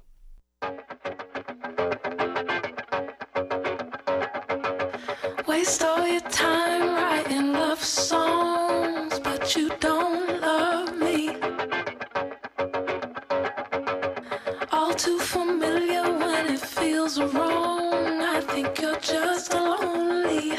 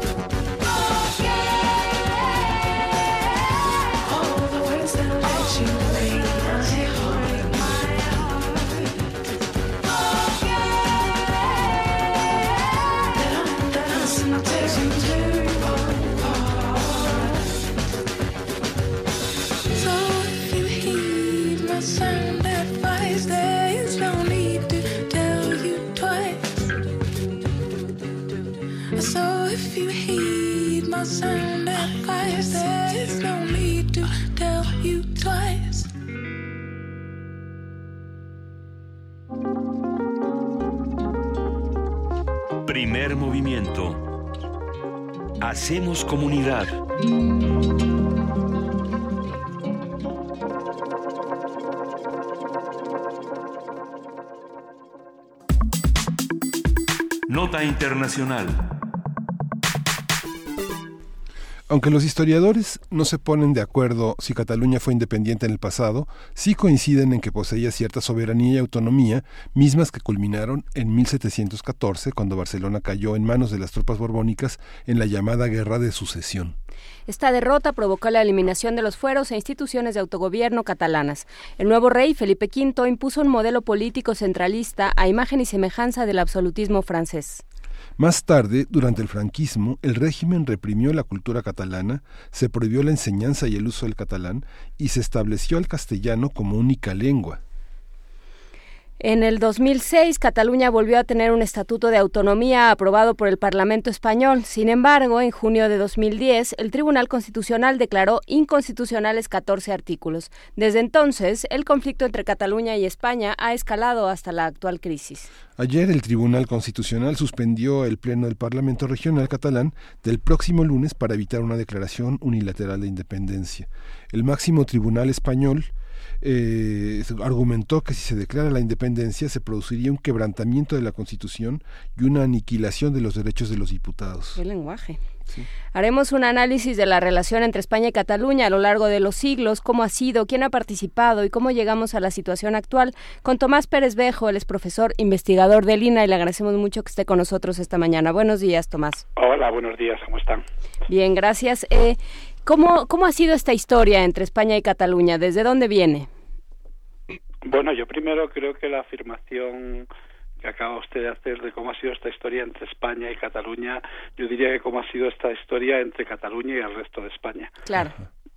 Entonces, eh, bueno, han hecho ustedes un resumen más o menos rápido. Yo creo que en general, en general acertado. Solo int- introduciría una pequeña variable con respecto a la llamada guerra de sucesión, que no fue una guerra entre catalanes y castellanos, sino que fue una guerra de sucesión por una legitimidad dinástica en un sistema de antiguo régimen en el cual eh, luchaban por la herencia del trono, que había quedado vacante por, por falta de herederos de Carlos II, entre un candidato de la Casa de Habsburgo y un candidato de la Casa de Borbón, pero creo que esto tiene muy poco que ver con las relaciones entre Cataluña y España. Entonces, ¿dónde, eh, ¿dónde arrancaríamos en esas relaciones? Eh, a, a dónde nos remontaríamos o, o cómo abordar esta relación? No, yo creo que lo que es el conflicto actual yo le remontaría a finales del siglo XIX, en que dentro de el movimiento romántico europeo general se produce una especie de recuperación de eh, las lenguas locales, la cultura local, etcétera, y entonces no no creo que el conflicto se pueda se pueda remontar más allá de finales del siglo XIX, lo cual no es poco. Eh, y lo otro lo otro es una relectura histórica que hace todo nacionalismo en el cual fundamentalmente se inventa, recrea una historia en función de los intereses presentes. Claro, es eh, una especie de revisionismo, ¿no? Claro. Entonces, eh, ¿qué pasa en este siglo XIX? ¿En qué momento eh, se, el, el, catalán, por ejemplo, el, el, el idioma catalán, ¿en, ¿en, qué momento se vuelve a tomar? Sí, la, la, el gran momento es lo que en, Cataluña se llama la Renaissance, unas últimas décadas del siglo XIX, en el cual hay todo un intento de recuperación, de, de recuperación habría que matizarlo, pues no de recuperación del catalán, que obviamente se seguía hablando, sino del catalán como lengua culta. Entonces se organizan juegos florales, se recupera, se recupera poesía en catalán y se empieza a escribir en catalán, cosa que se había ido perdiendo aproximadamente, no, no desde el siglo XVIII, se había ido perdiendo desde el siglo, desde el siglo XV XVI, más o menos. Entonces, digamos que el momento el momento de la gran fractura sería esa renaissance que en un primer momento tiene un fuerte componente cultural y no político, pero que eh, rápidamente empieza a tener un, un fuerte componente político. Ahora, si usted a mí me pregunta cuál sería un momento clave, yo creo que un momento clave es el momento, eh, habría que venirnos mucho más acá, y es el momento de la transición política española en la cual hay toda una hay una serie de partidos eh, eh, nacionalistas catalanes, básicamente en este caso Convergencia, el partido de Jordi Pujol, que inicia un proceso de construcción nacional que desde el punto de vista histórico es muy muy llamativo porque eh, digamos que durante 30 años dispone de el sistema educativo, dispone de eh, los medios de comunicación y entonces construye una fuerte conciencia nacional catalana eh, en un proyecto absolutamente exitoso que es un proyecto de construcción nacional. Hay una parte en la que la lengua juega un papel fundamental porque no deja de hablarse en las manifestaciones populares, digamos, la tradición medieval sí contrasta con esto que llevamos la guerra de sucesión en la que hay una parte, hay una, hay una vena popular que sigue vigente, como pasa en el país eh, vasco, como pasa en Asturias y incluso en, Valencia, en Galicia, es, eh, digamos, la lengua no deja de, no deja de hablarse a pesar de todo esta, de toda esta visión eh, de homogeneizar la lengua y que el español sea la lengua única en España. Esa es una de esas partes. Uno, digamos, los jóvenes tienen unas canciones, una literatura, una, una, serie de rituales que permiten que haya cosas que solo se pueden decir en la lengua local, ¿no? Sí, no, yo creo que en el caso, en el caso de Cataluña, la lengua ha jugado un papel fundamental como elemento de movilización nacionalista. Sí, yo creo que ha sido casi un poco, yo diría que ha sido eh, el centro de la movilización popular, pero en el centro también del propio relato de construcción nacional. En el fondo, en, en el nacionalismo catalán hay un fuerte componente romántico de la idea de que una nación es una lengua. Es decir, o sea, lo que nos hace diferente del resto del mundo es el hecho de que hablamos eh, una lengua distinta y por lo tanto tenemos derecho a un Estado. Estoy simplificando, pero ese sería un poco eh, la base central. Entonces, mm, esto se puede dar finalmente en, en prácticamente toda Europa la existencia de lenguas locales es, es más la norma que la excepción, tanto en, en, España como en Francia, como en Italia, etcétera, pero en el caso catalán la diferencia básica sería que esta lengua ha sido movilizada, movilizada como elemento político. Claro. no se entiende, no se entiende el nacionalismo catalán sin el elemento de la lengua. Claro, eh, eh, tenemos varias cosas, ¿no? Pero creo que es, es interesante de este de esta idea muy del siglo XIX, que, que por supuesto eh, empieza en Alemania y empieza a extenderse al resto de Europa, de recuperemos aquello que somos, recuperemos nuestro folclore, nuestras leyendas, nuestros cuentos, nuestra, nuestras lenguas diferentes, es interesante cómo pasa a hacerse una, una cosa política, ¿no? Estábamos hablando de ese momento con Pujol donde habla de una conciencia nacional catalana. ¿Cómo, ¿Cómo se convierte en una en una fuerza política tan fuerte? ¿Cómo, cómo, qué fuerza tiene Cataluña en este sentido? No, eh, yo les decía hace un momento que el proyecto de construcción de construcción nacional llevado a cabo por el gobierno por el gobierno de Generalitat, en, este caso concreto por Jordi Pujol, es casi un ejemplo de libro de un proceso bien llevado y enormemente enormemente exitoso. Es decir, eh, la utilización de la lengua y ya hablo de la utilización porque me parece que es una palabra exacta en este caso como problema político. En, en principio, la lengua puede ser un problema político o puede no ser un problema político, pero eh, la habilidad para convertirlo en, en un problema político eh, es um, algo que hay que achacarle a el éxito del partido de Jordi Puyol. Insisto que yo creo que Jordi Puyol en estos momentos es un personaje absolutamente denostado por los nacionalistas catalanes, digamos que por un problema de corrupción política, pero sin embargo, eh, si finalmente la independencia de Cataluña se lleva a cabo, cosa que yo creo bastante probable, eh, finalmente van a tener que llenar las plazas de Cataluña de monumentos a Jordi Puyol como padre de la patria. Eh, su, su, habilidad fundamental ha sido que en el momento de la transición todo el sistema educativo español eh, pasa a estar descentralizado. Cuando digo pasa a estar descentralizado, ¿qué quiero decir? Que las 17 comunidades autónomas españolas controlan todo el sistema educativo, no solo la catalana. Es decir, eh, no es el Estado central, no es la Secretaría de Educación Pública, como ocurre en el caso de México, la que fija los programas educativos y la que paga a los docentes, sino que son las comunidades autónomas. Entonces, en el caso de Cataluña, basándose en eso, se crea una escuela exclusivamente catalana que crea un, que construye, difunde un discurso de identidad exclusivamente catalán. Es decir, lo que se les lleva 30 años enseñando a los niños catalanes es que ellos no son españoles, ellos son catalanes. ¿Y qué sucede con el resto de España? Porque eh, ¿cómo, cómo lo cómo encajan, digamos, este discurso en el resto de España. Bueno, los, los discursos y los conflictos identitarios, y finalmente estamos hablando de un conflicto identitario, uh -huh. son muy difíciles de resolver porque se basan en un problema de creencias. Entonces, ¿qué ocurre con eh, la población catalana? Que básicamente creen que, lo, que ellos son catalanes.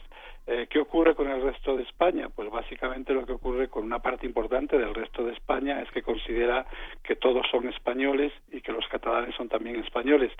Eh, ¿Cómo se resuelve un conflicto identitario? Eh, difícilmente, porque los conflictos ideológicos son negociables. Uno puede negociar si tiene más o menos derechos, si tiene una forma de organización política o si tiene otra, pero negociar qué somos es muy complicado. Uh -huh. Claro, y en este sentido eh, hay una hay una animadversión hacia Cataluña por esta eh, por esta idea de ustedes no quieren ser españoles bueno, yo, yo es que llevo mucho tiempo sin vivir en España, entonces yo no sé en estos momentos eh, lo que ocurre ni me atrevería a hacer una generalización, pero es posible que haya un cierto sentimiento de animadversión de forma generalizada, sobre todo porque el discurso nacionalista catalán tiene un fuerte componente xenófobo de nosotros somos mejores que ustedes, ¿no? Uh -huh. Entonces, bueno, eso me imagino, ya le digo que yo en estos momentos no, no, no hace un tiempo que no vivo en España, pero me imagino que eso debe haber creado una cierta no sé si llamarlo odio porque eso me parece una, una imagen demasiado fuerte pero claro uh -huh. si a uno le dicen eh, usted es eh, menos guapo, menos listo que yo, la verdad es que eso en general se acepta mal, ¿no? O sea, si, si les pongo un ejemplo, eh, si Trump les cuenta a los mexicanos que ustedes son ladrones, bajitos, morenitos y despreciables, pues la verdad es que los mexicanos no se lo toman muy bien, ¿no? Supongo que el resto de los españoles tampoco. Sí, hay una parte también que esta animadversión, esta, esta dificultad con Cataluña tiene, tiene que ver con las dictaduras, primero la de Primo de Rivera y luego la de Franco, que bueno, fue del siglo XX, está lleno de, de, represiones hacia las expresiones nacionalistas, digo, las, la, toda la censura a publicaciones satíricas, nacionalistas, no sé, es muy famoso en la memoria de los catalanes esta irrupción a la Veu de Cataluña, que fue una, una, una represión muy, muy importante, puso la mirada de los militares sobre el periodismo, y lo mismo pasó en, en, en, el País Vasco, que tenía, estaba muy dominada la educación por algunos aspectos jesuitas que tuvieron que cambiarse a ser franciscanos para no ser perseguidos, ¿no? Bueno, no, yo, yo lo que pasa es que ahí sí que no, no, no haría equivalente la situación del País Vasco y de Cataluña porque realmente son muy distintas en su Ajá. evolución histórica. Ahora, si hay algo importante en lo que usted acaba de decir que es y que se nos ha olvidado. Eh, claro, en toda historia uno siempre tiene la tendencia a pensar eh, en qué momento pudimos haber hecho una cosa distinta que las cosas hubiesen sido diferentes, ¿no? Es decir, o sea, cuáles fueron esos momentos claves. Y yo creo que uno de los momentos claves en el conflicto actual español es el, eh, es el franquismo. Y es el franquismo por varios motivos, aparte de un proceso de represión que afectó a los catalanes y a los andaluces y a los castellanos y a los gallegos, es decir, o sea que eso no fue particular del caso de Cataluña. Lo que sí es cierto es que el franquismo de alguna forma deslegitima la idea de España y deslegitima la idea de España en el sentido de que construye eh, un mm, construye un nacionalismo o, se, o tiene un discurso nacionalista español que de alguna forma deslegitima profundamente la idea de una nación española, es decir, los conflictos, por ejemplo, con respecto a la bandera. Entonces, claro, en esa especie de resumen histórico que ustedes hacían al principio, eh, yo creo que si hay un momento clave para entender por qué los conflictos eh, entre las comunidades, entre los diferentes nacionalismos periféricos españoles y el nacionalismo español son difíciles de resolver eh, sería el franquismo. eh, un franquismo que además tiene eh, otro componente importante, ¿no? Y es que en esta especie de recreación histórica, ya digo, las recreaciones históricas que hace el nacionalismo, al nacionalismo no le interesa la historia, digo al catalán o al español, eh, me da exactamente lo mismo. Al nacionalismo no le interesa la historia, sino el uso de la historia. Entonces, claro, se ha generado una especie de discurso en Cataluña en el cual parece que la guerra civil fue un enfrentamiento entre los catalanes y el resto de los españoles. Bueno, esto no deja de ser un delirio histórico, ¿no?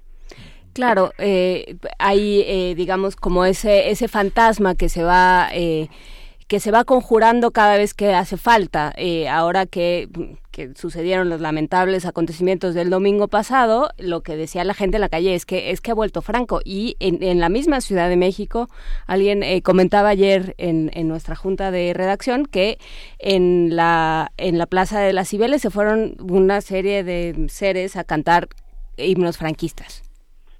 Claro, no, no, sí, yo creo que eso, esos son los fantasmas históricos que, uh -huh. re, que retornan continuamente, ¿no? Entonces esos fantasmas históricos, eh, claro, eh, finalmente en el discurso que están utilizando en estos momentos los partidos independentistas catalanes parece que el gobierno de Rajoy fuese lo mismo que el gobierno de Franco, cosa que, bueno, obviamente, insisto, es un, es un delirio histórico que no merece la pena ni siquiera volver sobre él, ¿no?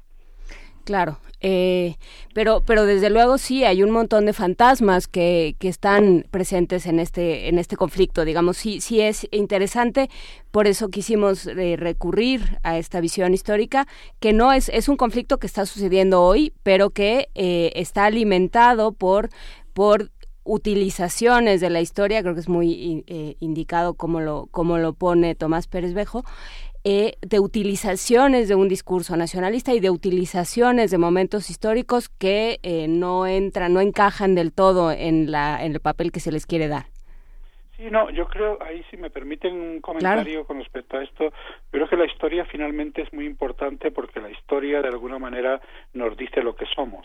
El problema con respecto a la historia y al pasado es que se nos dice lo que somos, eh, no es una realidad objetiva, sino es, es que es lo que nos contamos que somos. Uh -huh. Claro, eh, ¿y qué se cuentan los catalanes que son? Ah, no, los catalanes pero, pero me gustaría insistir mucho en esto. Los catalanes, como todo relato nacional de no importa qué país del mundo, uh -huh. se cuenta en un pasado en el cual Cataluña existe ya desde el origen de los tiempos, como, una, como un sujeto diferenciado, eh, distinto del resto de los, de los pueblos del planeta y en ese sentido afirman la existencia de una nación catalana y en ese sentido son tan absolutamente dogmáticos con respecto a su identidad nacional como pueden serlo los españoles. Y les pongo un ejemplo. Si eh, eh, mañana hubiese un referéndum legal, organizado, etcétera, y la provincia de Tarragona, por ejemplo, dentro de Cataluña, decidiese que ellos no querían separarse de España y que eran ellos españoles, el nacionalismo catalán nunca lo aceptaría porque el sujeto histórico es Cataluña y no la provincia de Tarragona. Es exactamente lo mismo que hace el nacionalista español cuando dice yo no acepto la posibilidad de un referéndum en Cataluña porque el sujeto histórico es España y no Cataluña.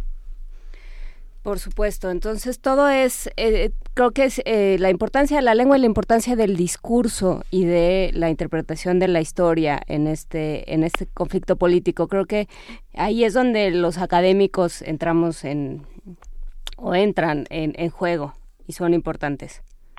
Sí, lo que pasa es que yo creo que hay que distinguir dos cosas, ¿no? Hay que distinguir la historia de la memoria. Entonces, la historia es algo que los académicos discutimos, debatimos y que quiere ser una cosa muy neutra y muy objetiva, pero en realidad desde el punto de vista de las identidades colectivas, la historia importante no es la que hacemos los académicos, la historia importante es la que transmiten los medios de comunicación, la que transmite la escuela, y esa historia a veces tiene poco que ver con la historia que hacemos los académicos, quiero decir. Eh, yo puedo argumentar, y creo que me parece que desde el punto de vista histórico es indiscutible lo que le decía hace un momento, que es eh, que entender la guerra de sucesión española como una guerra eh, entre Cataluña y el resto de España mm, es eh, absolutamente falso y es un absurdo histórico.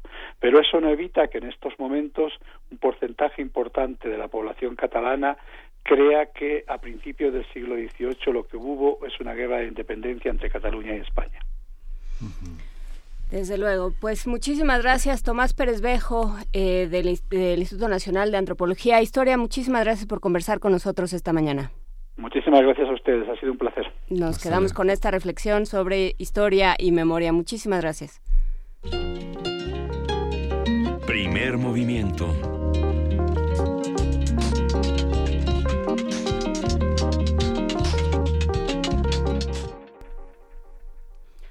8 de la mañana con 46 minutos y ya está en la línea Juan Mario Pérez, que bueno, eh, es parte de nuestra universidad, es parte del programa universitario para el estudio de la interculturalidad, pero también es parte de las radios comunitarias y también es, es mixteco por, eh, por nacimiento. Cuéntanos, Juan Mario, ¿qué pasa con Radio Totopo? ¿Qué es y a qué nos convocas el día de hoy? ¿Qué tal? Muy buenos días, Juana Inés. Muy buenos Este, días. Y bueno, gracias por el espacio. En efecto, en el PUIC, en el Programa Universitario de Estudios de la Diversidad Cultural y la Interculturalidad, hemos estado apoyando diversas acciones de recaudación de, de apoyo para la población Bienizá, o Zapoteca, Eicot o Guave de, eh, de la región de Juchitán, de la región del Istmo. Estuvimos en Juchitán el, del 29 de septiembre al, al 2 de octubre, eh, recorriendo diversas secciones, diversas colonias, diversos barrios de, de la ciudad y bueno, pues constatamos la pues toda la afectación provocada por el- los terremotos del día 7 de septiembre principalmente, pero luego este, los terremotos también del, del 23. Además, en una región en donde hasta la hasta hace una semana iban 5000 réplicas contadas, pues te imaginarás que la situación pues no no no ha eh, proveído la calma necesaria para empezar siquiera a plantearse una posible reconstrucción. La población indígena del barrio de la sección 7, el antiguo barrio de los pescadores, eh, la población eh, eh, Vinizá, cuenta ya desde hace aproximadamente 10 años con un proyecto de comunicación comunitaria que eh, está eh, reflejada en una radio comunitaria indígena, la radio Totopo. Y esta radio pues ha, ha mostrado que, o nos ha mostrado a nosotros en este momento en el que el, en el PUIC estamos desarrollando el seminario de radio y comunicación indígena, pues el papel importante que tienen las radios comunitarias como eh, puntos neurálgicos de comunicación y organización en el primer frente en momentos de desastres naturales. Lo mostró Radio Gempoj en 2010 con los deslaves de eh, Tlahuitoltepec Mije y ahora no no es este la excepción con Radio Totopo y otras radios de la región como la eh, radio La Izhuateca en Izhuatán y una radio que estamos impulsando en eh, la zona Icot, en la zona Guave. Sin embargo, bueno, pues la falta de luz, la falta de agua, las condiciones este, del terremoto eh, también hicieron que la casa, el, la- la- el- el edificio, la casa, porque no es un edificio, una casa tradicional muy bonita de, de, de adobe, de techo de tejas, de dos aguas, con una muy bonita eh, eh, eh, a un lado, pues se viera muy afectada, se derrumbaron tres casas que la rodean, una cuarta casa está recargada en ella y, y bueno, Protección Civil la ha considerado como pues no, no habitable. Sacaron la radio a la palapa, pero las lluvias intensas y los vientos, estamos hablando del istmo, pues han dañado ya el equipo y están fuera del aire. Entonces estamos impulsando una labor de acopio para distribuir alimentos y medicamentos entre la población Vinizá e Icot de la región de y de los pueblos aledaños. Este, y también estamos impulsando que Radio Totopo vuelva al aire. ¿Por qué?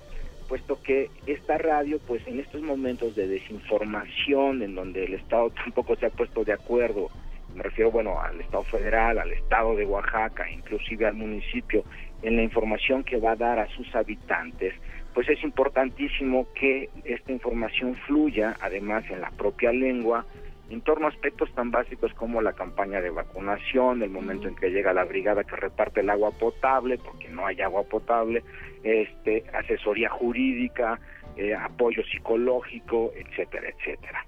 Es por eso que nuestros queridísimos amigos de este eh, proyecto mexicano, esta agrupación de jazz electroacústico mexicano que se llama Satúa, pues van a eh, realizar mañana un concierto a las 12 horas en la Fundación Sebastián y ese concierto pues nos han dicho que todo lo recaudado va a ser donado en víveres y es a la eh, población de Juchitán y también además están este concierto es con motivo del lanzamiento de su disco 0101 este eh, que es el resultado de, de una pues de un trabajo con jóvenes compositores mexicanos en el Centro de Mexicano para la Música y las Artes Sonoras, el CEMAS, que está en, en Morelia, Michoacán, que dirige el doctor Rodrigo Sigal.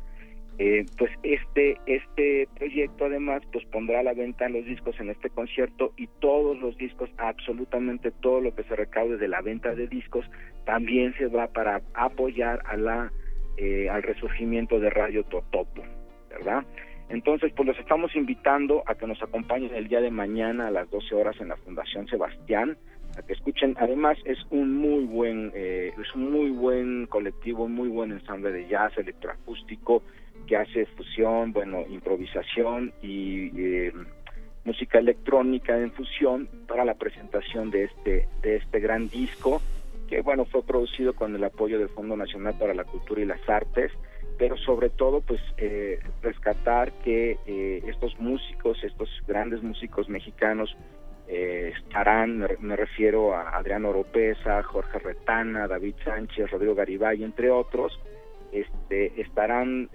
presentando su nuevo material en apoyo y en beneficio de la comunidad Vinizá y la comunidad ICOT de Juchitán y desde luego por el resurgimiento de este importantísimo punto de comunicación eh, que, es de comunicación comunitaria que es Radio Totopo. ¿Cómo ves, Juan Inés? Pues me parece muy importante, me parece desde luego fundamental que las radios comunitarias tengan su eh, tengan su espacio. Lo vivimos aquí, eh, tuvimos la la fortuna de vivirlo, o bueno, ya no sé si la fortuna, pero bueno, tuvimos la oportunidad de vivirlo en las semanas pasadas, ¿no? La importancia de una radio como, como eh, punto de inflexión, como, como bisagra entre las necesidades de una comunidad y la posibilidad de hacerlo público. Y bueno, pues creo que es... Eh, que se calla mucho, lo hemos hablado muchas veces aquí, Juan Mario, eh, lo que se calla cuando se calla una radio comunitaria es muchísimo y no, no puede permitirse. Entonces, eh, pues si, si Radio Totopo necesita manos para levantarse, pues debemos brindárselas. Así es, y, y bueno, en definitiva también ahorita, a pesar de que no están al aire, siguen mostrando una capacidad de organización impresionante. Llega gente de San Mateo, San Francisco del Mar por apoyo porque no hay agua potable, llega gente de Comitancillos, de Unión Hidalgo y se llevan este, despensas que arman ahí mismo con todo lo que se les lleva. Eh, estuvimos en coordinación con la, el PUIC, el PUIC de la UNAM estuvo en coordinación con la Universidad Iberoamericana Campus Puebla y pudimos llevar cuatro camiones, cada uno de seis toneladas a la radio. Pero bueno, el apoyo debe de seguir, puesto que la situación no ha cambiado. Eh, sigue temblando, son réplicas. Yo en algún momento también dije, bueno, ¿qué es esto? En seis horas registré algo así como ocho réplicas, pues que se sienten, que son tirones y bueno, que en ese momento la gente vuelve a regresar el chip a cero y dice, híjole, puede regresar la tragedia, ¿me entiendes? Entonces, bueno, el apoyo es necesario, la universidad impulsará, o sea, ¿por qué hacemos resurgir la radio? Porque mira, por ejemplo, si nosotros quisiéramos llevar a un conferencista del Instituto de Geología, pues bueno, eh, lo podríamos hacer y estaríamos dando conferencias varios días quizá en algunos pueblos, en algunos barrios, etcétera, etcétera, pero si hacemos un enlace radiofónico como lo que sucede en primer movimiento e invitamos a un geólogo que está explicando qué es una réplica, cuál es el fenómeno sísmico que se está dando en este momento en las costas frente a Chiapas, etcétera, etcétera, con alguien que en la radio lo está traduciendo, lo está interpretando al Vinisa, pues seguramente aportaremos mayor información a la población. Eh, y evidentemente eso, eso es una eso es una de las de, las labores sociales que nuestra universidad está haciendo permíteme señalar también que en el momento en que estuvimos ahí en estos cuatro días eh, pues eh, chicos de las FES Aragón, eh, Acatlán, Cautitlán, Zaragoza, de la Facultad de Filosofía, de la Facultad de Ciencias Políticas, de la Facultad de Medicina, estuvieron presentes sacando cascajo, armando despensas, yendo por agua. Un cuadro muy bonito con el que me voy a quedar siempre es una casa que se derrumba de una pareja de ancianos, eh, pues fueron a pedir el apoyo esta, esta brigada de jóvenes de la UNAM fueron a recoger, a sacar los escombros. El Señor les dijo que no tenía ni siquiera agua que ofrecerles y que lo único que les podía ofrecer era su música. Acto seguido, sacó su guitarra y se puso a cantarles sones itzmeños en Vinizá. O sea, se enchinaba la piel, ¿no? Los muchachos creo que no se pudieron haber llevado mejor agradecimiento y bueno como, estas experiencias pues hay, hay muchísimas porque la universidad está haciéndose presente en el istmo pero sobre todo pues está eh, respondiendo a su vocación social, ¿no? Somos la universidad de la nación y así lo tenemos que armar. Y este viaje fue iniciático para muchos jóvenes, muchos jóvenes con los que hemos tenido oportunidad de, ver su trabajo. Es la primera vez que salen de la Ciudad de México y este viaje iniciático fue para ayudar y para entender una realidad que está fuera de todo ámbito turístico. Sino... Y toda posibilidad de comprensión también. Sí, exacto, es diferente al turismo del chismo que se da en la Ciudad de México, ¿no? Pero bueno, de cualquier manera, eh, nosotros regresaremos a Juchitán en 15 días, ya conseguimos una computadora para que vuelvan a salir al aire y regresaremos con donación de, de, víveres, medicamentos. Estamos impulsando también la creación de dos, bueno, no la creación, más bien que resurjan también dos consultorios médicos de dos médicos locales pues tenemos que surtirlos de medicamentos. Hay mucho por hacer. Eh, por eso, pues ojalá puedan acompañarnos. Hacemos una, una atenta invitación a todo el público Radio Escucha a que nos acompañe en la Fundación Sebastián. Entren a nuestras redes sociales, ahí está la información www.nacionmulticultural.unam.mx o en Facebook, en Twitter, estaremos ahí presentes, entren al blog del Seminario de Radio y Comunicación. Si no pueden acompañarnos en esta ocasión, pues también este, estamos recibiendo apoyo en las instalaciones del, programa universitario en Río Magdalena número 100. Lo que se necesita principalmente son víveres, medicamentos, lonas, porque pues ahorita es una temporada de lluvias muy fuerte, es el istmo, es la ventosa, la lluvia y los vientos a veces llegan a alcanzar velocidades, mejor dicho, bueno, el, viento a veces llega a alcanzar velocidades mayores a los 90 kilómetros por hora, ¿no? En rachas, en ráfagas, pero eso nos da una idea de que la gente está durmiendo en la calle, respirando todos los silicatos y todas las arenistas de los ladrillos que se colapsaron, pues imaginemos el panorama, ¿no? Pues eh, agradecemos esta invitación y por supuesto también está ya toda la información en nuestras redes. Muchas gracias, Juan Mario. Eh, por esta conversación y bueno, seguiremos hablando sobre estos temas. Gracias y eh, buen viaje. Gracias. Y tenemos boletos, tenemos boletos que en este momento están llegando a la cabina porque no los teníamos. Cuatro pases dobles para el fútbol americano. Si usted, eh, si usted es consciente de que en esta universidad hay un, fútbol que donde sí ganamos, pues tenemos cuatro pases dobles para el fútbol americano. Tiene que venir hoy hasta las tres horas no, hasta las 15 horas, o sea, las 3 de la tarde, con Paco Ángeles, que aquí va a estar, eh, preguntan por él, está en producción que producción se ha movido gracias a que el edificio también se movió, pero bueno, usted pregunta por Paco Ángeles y lo llevan hasta sus eh, hasta sus boletos. Pumas de la Universidad contra los Linces de la Universidad del Valle de México en el Estadio Olímpico Universitario. Vamos a darlos por teléfono. 55 36 43 39 55 36 43 39 si nos ve por TV UNAM, si nos escucha por Radio UNAM eh, llame para los pases dobles para el fútbol americano este domingo y para venir a recogerlos hoy a las instalaciones de Radio UNAM. Adiós. Nos vamos a la tercera hora. Primer movimiento. Hacemos comunidad.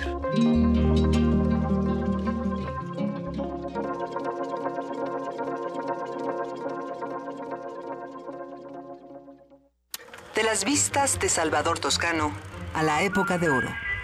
Del celuloide, a la era digital. Filmoteca UNAM. Sala de exposiciones, acervo y restauración, cine en línea, talleres, hemeroteca. Circuito Mario de la Cueva, frente a la Facultad de Ciencias Políticas y Sociales. Entra a www.filmoteca.unam.mx. En Facebook y Twitter somos Filmoteca UNAM. Ahí encontrarás la oferta visual que tenemos para ti. Filmoteca UNAM.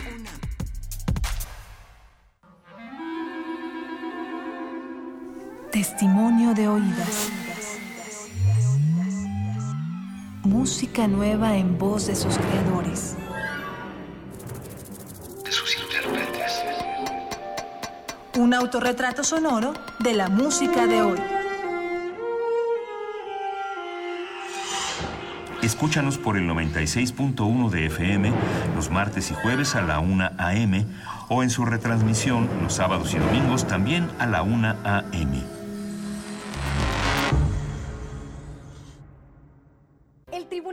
Electoral del Distrito Federal te garantiza, entre otros derechos, Votar y ser votado. Asociarme libre e individualmente. Ejercer mi participación como ciudadano. Para ello, el TEDF resuelve las controversias que plantean ciudadanos, candidatos independientes, partidos y asociaciones políticas, entre otros. Como ves, es una función que el TEDF realiza de manera permanente y para todos. Tribunal Electoral del Distrito Federal por la defensa de tus derechos político-electorales. La Universidad Nacional Autónoma de México informa. La Facultad de Medicina ofrece asistencia psiquiátrica y psicológica a todas las personas que presenten problemas emocionales a consecuencia del sismo.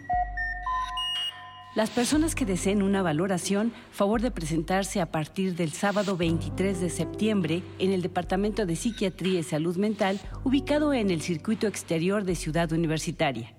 El horario de atención es de 10 de la mañana a 6 de la tarde.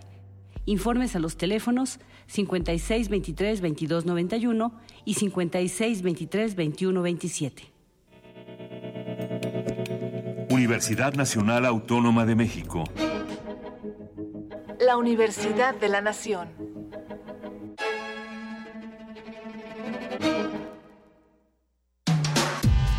Primer movimiento.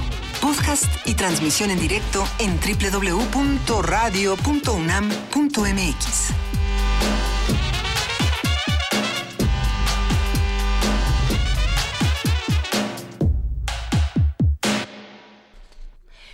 Son las nueve de la mañana con tres minutos y ya vamos a la tercera a la tercera hora de eh, primer movimiento, la segunda si usted nos está sintonizando por TV UNAM.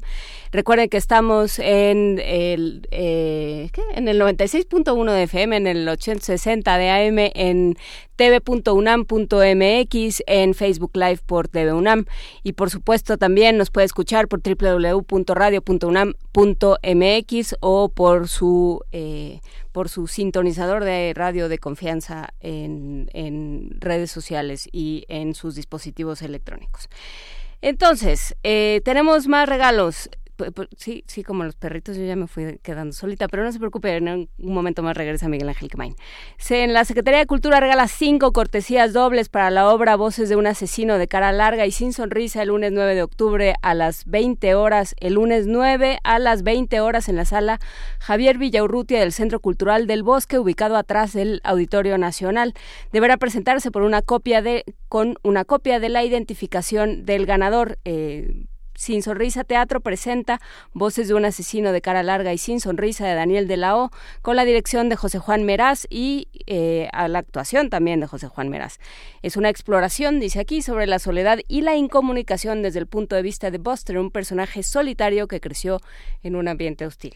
Se confiesa ante nosotros para mostrarnos que vivir es difícil y que vivir sin nadie es más difícil. Los vamos a regalar por Twitter en arroba PMovimiento para nuestros, eh, para nuestros radioescuchas, para quienes nos siguen por TV UNAM, eh, con su nombre y el hashtag Ciencia que Somos.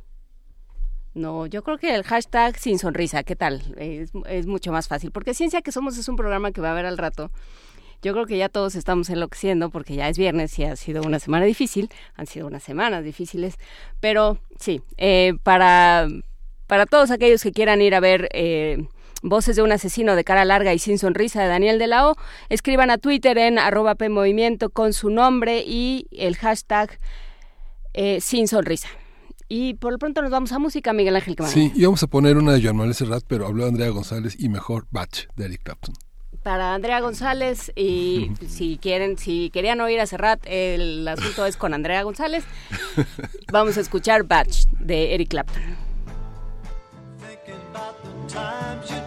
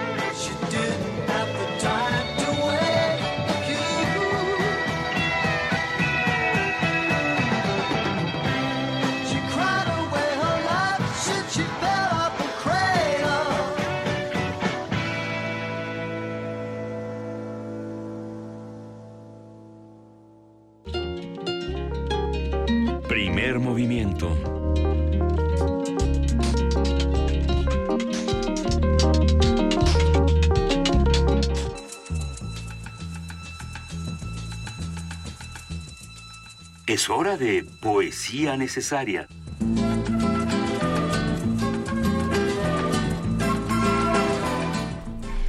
Abrimos y en efecto es hora de poesía necesaria, como dice Juan Stack, y eh, nos pidieron por redes a Vicente Alexandre, hablando de premios Nobel, eh, él ganó el premio Nobel en 1977 y eh, es parte de, la generación, nació en 1898, pero se le considera parte de la generación del 27 por razones que no entiendo bien.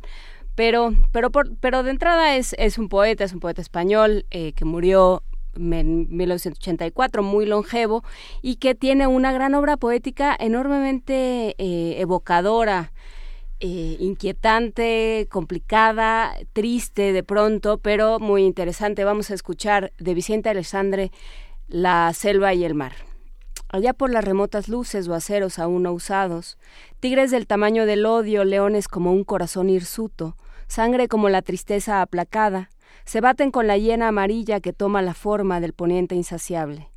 Largas cadenas que surten de los lutos, de lo que nunca existe, atan el aire como una vena, como un grito, como un reloj que se para cuando se estrangula algún cuello descuidado.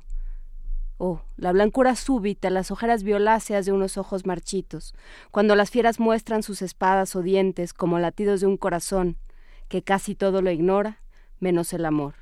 Al descubierto en los cuellos, allá donde la arteria golpea, donde no se sabe si es el amor o el odio lo que reluce en los blancos colmillos. Acariciar la fosca melena mientras se siente la poderosa garra en la tierra, mientras las raíces de los árboles, temblorosas, sienten las uñas profundas como un amor que así invade. Mirar esos ojos, que sólo de noche fulgen, donde todavía un cervatillo ya devorado luce su diminuta imagen de oro nocturno. Un adiós que centellea de póstuma ternura.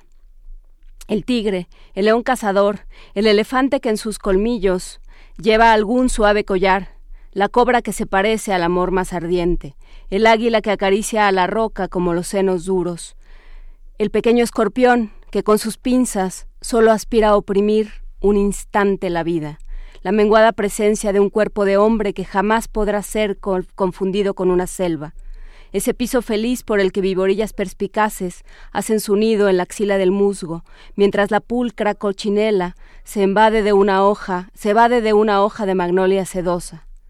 Todo suena, cuando el rumor del bosque siempre virgen se levanta como dos alas de oro, élitros, bronce o caracol rotundo, frente a un mar que jamás confundirá sus espumas con las ramillas tiernas.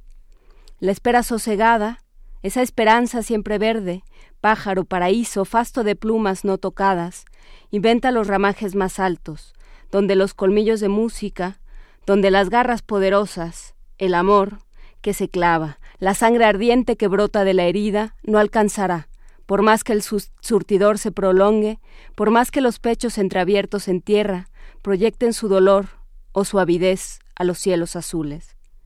Pájaro de la dicha, azul pájaro o pluma, sobre un sordo rumor de fieras solitarias, del amor o castigo contra los troncos estériles, frente al mar remotísimo, que como la luz se retira. Primer movimiento. Hacemos comunidad.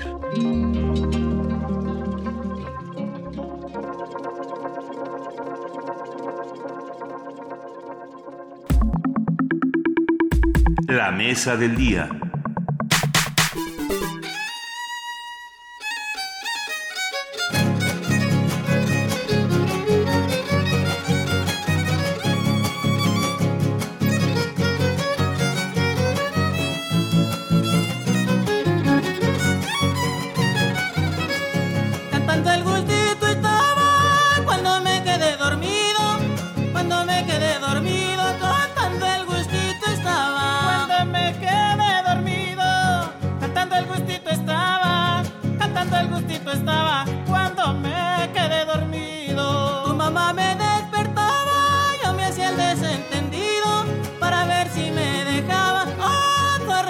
contigo.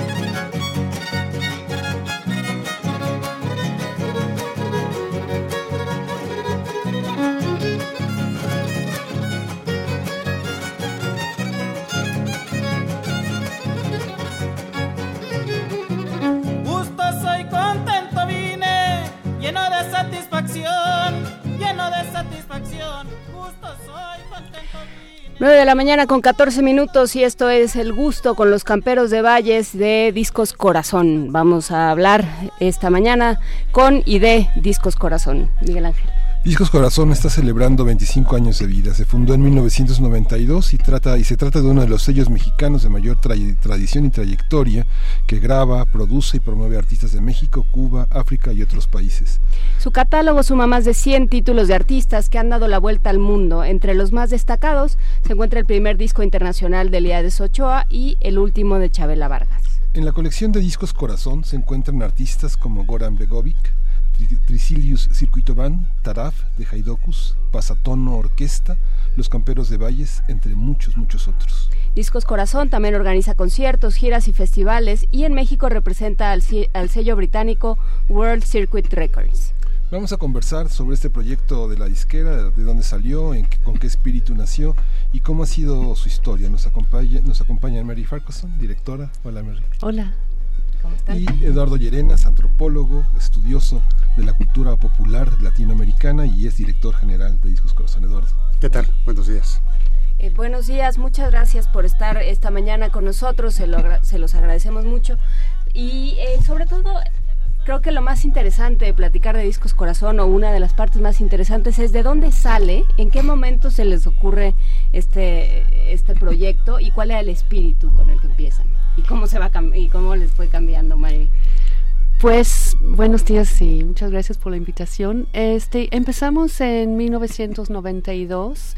Em, yo había venido cuatro años antes de Londres, en donde había sido uno de las cofundadores de, del sello Welsa, que, que luego se volvió muy famoso por la producción de Buena Vista Social Club.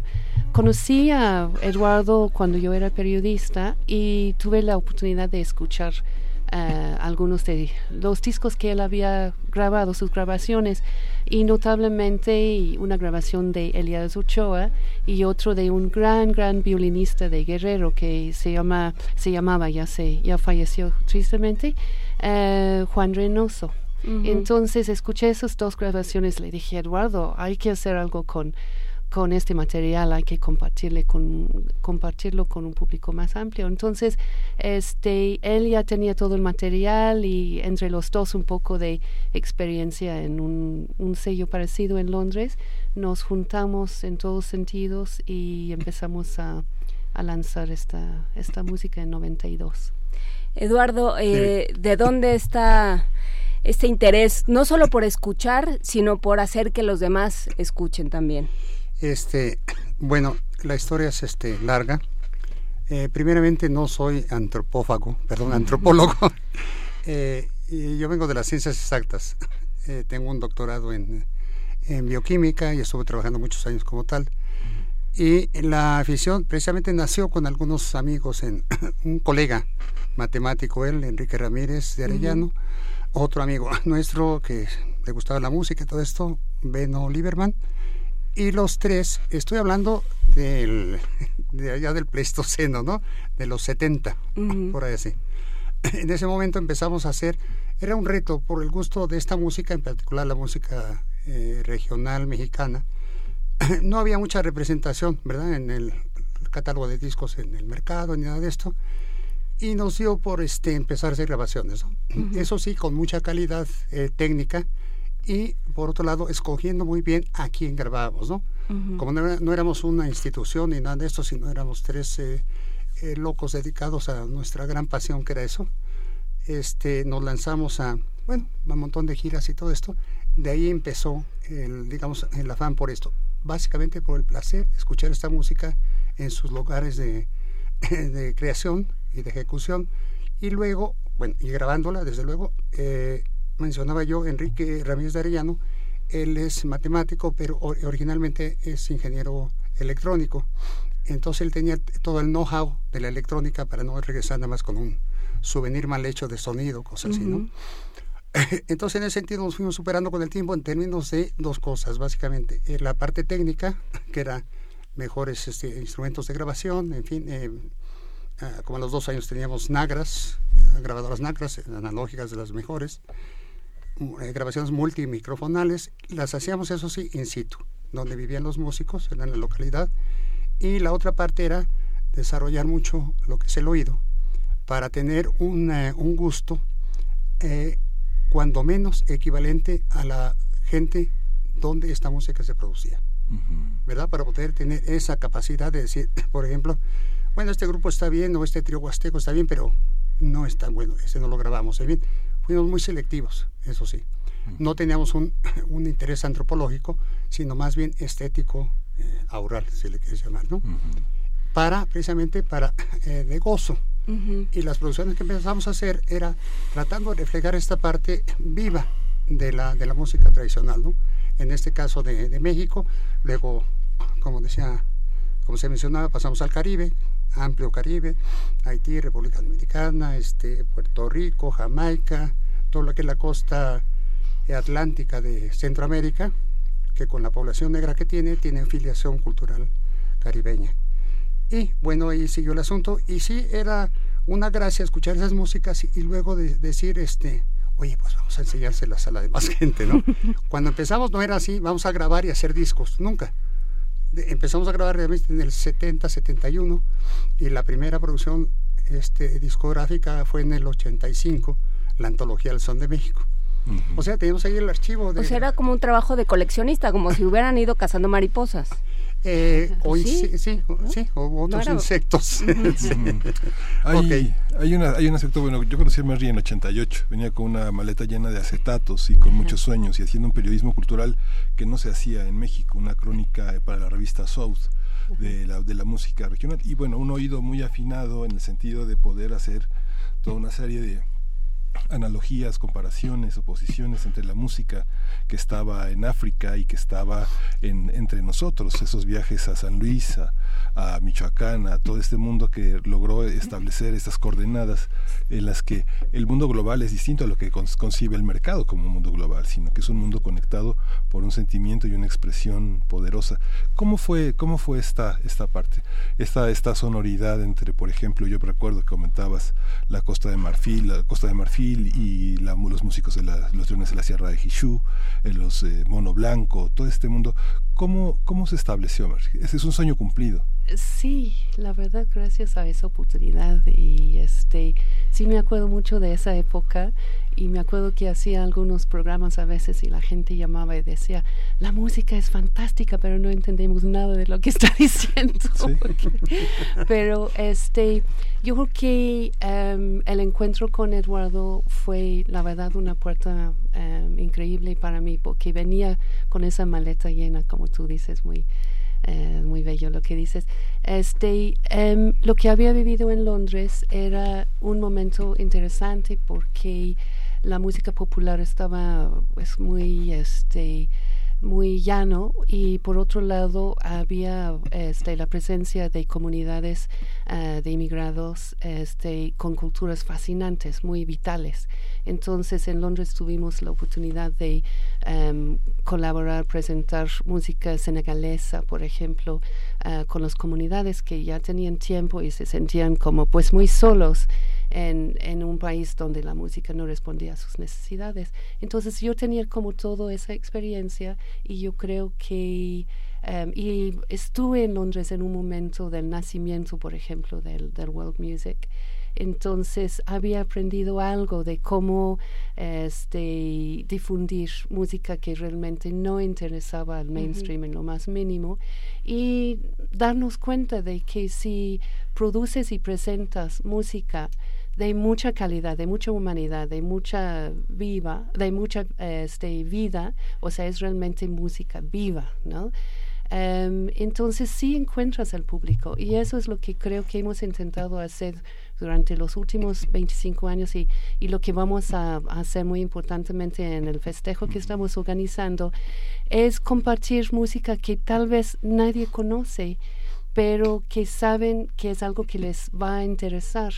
Um, tal vez más dramáticamente en esos años eh, lo que hicimos fue precisamente con la UNAM, cuando presentamos un grupo gitano de Rumanía y estamos seguros que existían dos discos en México de ese grupo. Yo tenía uno y el otro tenía Eduardo y este y logramos llenar la sala en esa dos noches seguidos con gente que quedó sin boletos este para el segundo concierto.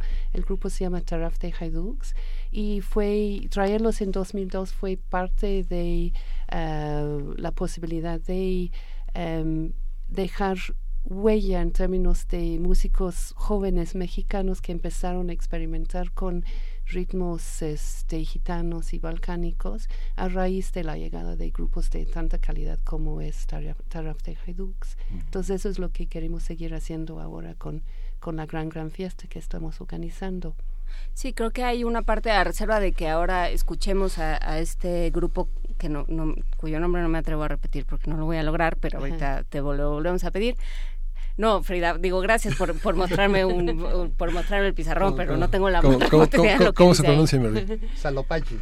Salopalle. Salopalle de, es el grupo se llama Romengo, son gitanos de, ¿De, de Hungría, ¿no? Ah, de Hungría. Húngaros, sí, sí, sí. Eh, estuvimos con ellos hace como un mes, ¿verdad? Ahí en Budapest. Pues, Los estamos trayendo precisamente a la gran, gran fiesta y también se presentan en el Cervantino. Pues ahora vamos a escucharlos. Recuerden, aprovechando que vamos a estar presentes en el en el Cervantino, se lo recordamos a ustedes también por si nos quieren prestar a alguno de sus músicos. Nos dará muchísimo gusto. El año pasado tuvimos a estos músicos de Burkina Faso eh, que fueron eh, interesantísimos, una conversación que resultó muy interesante, pero por lo pronto nos vamos a escuchar a este... Eh, ya este tenemos las maletas, llamado... tenemos las maletas para el Cervantino aquí abajo. Ya, ya estamos listos para irnos al Cervantino. Nos vamos el martes, pero aquí vamos a vivir hasta entonces. Pero por lo pronto vamos a escuchar un poco de, eh, de este grupo Romengo y a, ahorita Eduardo Llerenas me va a hacer favor de volver a decir cómo se llama la canción. ¿Solo Paggi? Ah, sí, ya, perdón, este Salopo, Salopoli. Vamos a escuchar.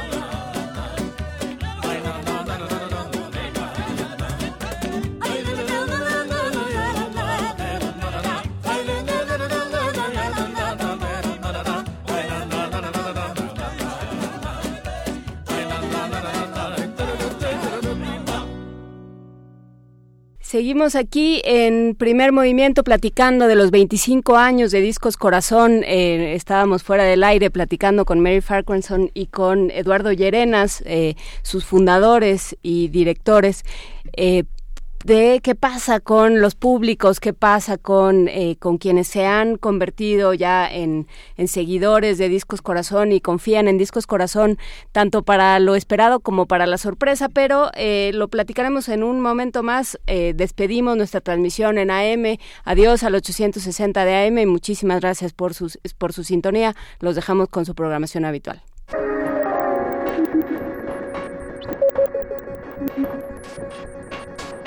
El 96.1 de FM y los de TV UNAM. Seguimos aquí y pues les agradecemos mucho. Platíquenos cómo ha sido la experiencia, quiénes, quiénes consumen Discos Corazón y, y cómo ha cambiado esto o no ha cambiado. ¿Cómo es, Mary? Desde el principio, desde el primer día, ha sido un público de melómanos. Uh -huh. y de este grupos sociales muy y edades muy muy distintos y muy ¿no? curiosos sobre todo sí este gente que que, bueno, somos muy privilegiados porque siempre hemos eh, tenido esta relación con el público que nos llaman un poco sorprendidos y dicen, pues gracias por sacar ese disco, nunca eh, esperaba escuchar ese disco. Y sería en un momento alguien que podías escuchar que era un taller mecánico y después el siguiente podría haber sido alguien, no sé, de Lomas de Cocoyoc de este de Chapultepec. Um, entonces eso es algo que nos gusta mucho. No es un nicho, no es un, un gueto cultural en lo más mínimo, sino es muy amplio. Hay muchos estudiantes. En los conciertos que hacíamos en la sala Nesa eran la mayoría estudiantes y muchos profesores, diferentes edades. Um, y yo creo que sí, lo que une es la curiosidad, como dices, y el, el gusto por, por, la calidad musical. Y yo creo que la humanidad que se refleja en estos grupos es muy importante. No es música hecha en un, el estudio, no es, no es, eso es algo que me gusta mucho del trabajo de Eduardo. Él no está inventando nada, él quiere reflejar lo que los músicos tienen. Eduardo, ¿tú eliges los grupos que se graban? Sí. ¿O, ¿Y cómo es? Bueno, la elección mencionaba un poquito antes de esto. Uh -huh. Es este, digamos, eh, estamos vamos a grabar la Huasteca, por decir algo, ¿no? Entonces llegamos a algunas poblaciones de, de ahí y empezamos a, a, hablar con la gente, a preguntarle, ¿verdad? En el mercado, en las tiendas, esto, eh, sobre los músicos, qué músicos hay en esa localidad o cerca, en fin. Entonces la gente ya nos dice, bueno, está fulanito, el trío mengano, y lo que hacemos es encontrarlos con señas que nos dan, los localizamos, los escuchamos y decidimos después de hacer una audición si los grabamos o no. Eh, pero repito, esto basado sobre todo ya en un buen rato, años pues de desarrollo de la, de, de la oreja, ¿verdad? Para saber lo que, eh, la calidad del grupo, ¿no? No, este, no simplemente, ah, tocan son huasteco, a ver, toquen esto, ah, qué bonito, vamos a grabarlos, ¿no? Ya va una cosa de, de encontrar virtuosos, por ejemplo, ahí el uh -huh. violín, la jarana, la guapanguera, los falsetes, en fin, y lo que es el trío, ¿no? Que es, porque a veces puede ser tres este, virtuosos tocando y nunca se integran, ¿no? Uh -huh. eh, eh, esto, digamos, es más o menos este, ahí, entonces hicimos este grupo, ¿no? Bueno, de ahí en adelante, bueno, con, en el Caribe, por ejemplo, en, en Haití, República Dominicana, en fin, pues era, eh, nos sirvió mucho todo el trabajo, las tablas mexicanas, ¿no? Bueno, de toda la geografía del son mexicano que ya habíamos recorrido, para, pues, llegar igualmente a escuchar los grupos, ver uno, otro, etcétera, y ahí tener este, la, la capacidad de, de, escoger, ¿no? Eh, para incluirlos en, en, una, grabación, o sea, o grabarlos, pues, ¿no? Ya después de eso regresamos del viaje, pasaban, muchas veces pasaron, este, bueno, años, de hecho, con este, las cintas ahí en la, en la cintoteca, y este, hasta que dice, ah, vamos a hacer esto, hoy tenemos el material, vamos a integrar un, un compacto, ¿no? Uh -huh. Ya la producción como tal, ¿no? ¿Y qué pasa con África? ¿Es, es ah, igual? ¿Qué pasa con África? Con África es este una locura en todos los sentidos, buenos y malos, ¿no? No, es, es una fascinación, eso, bueno, África negra en particular, ¿no? Uh -huh. Porque no es lo mismo que el África árabe del norte, uh -huh. esto es este es algo realmente fascinante. A África negra fuimos sobre todo por, bueno, tantos años de trabajar ya en esos momentos en el Caribe. Entonces, pues sí, que tienes el Caribe, ¿verdad? Uh -huh. Europa y África, ¿no? Hay algunos poquitos de indios que dejaron los, este, sobre todo los europeos, pero básicamente son las dos culturas que se encuentran en tierras ajenas, ¿no? Y ahí producen una nueva cultura. En fin, entonces, este, teníamos siempre la tentación de hacer el viaje a África. Finalmente nos juntamos con Lucy Durán, una amiga, ella así, eh, musicóloga eh, inglesa, amiga desde hace muchos años, amiga mutua, y nos lanzamos a, a Mali. Y fuimos a grabar un grupo, ya lo conocíamos, a eh, Casimadi Diabate, un griot.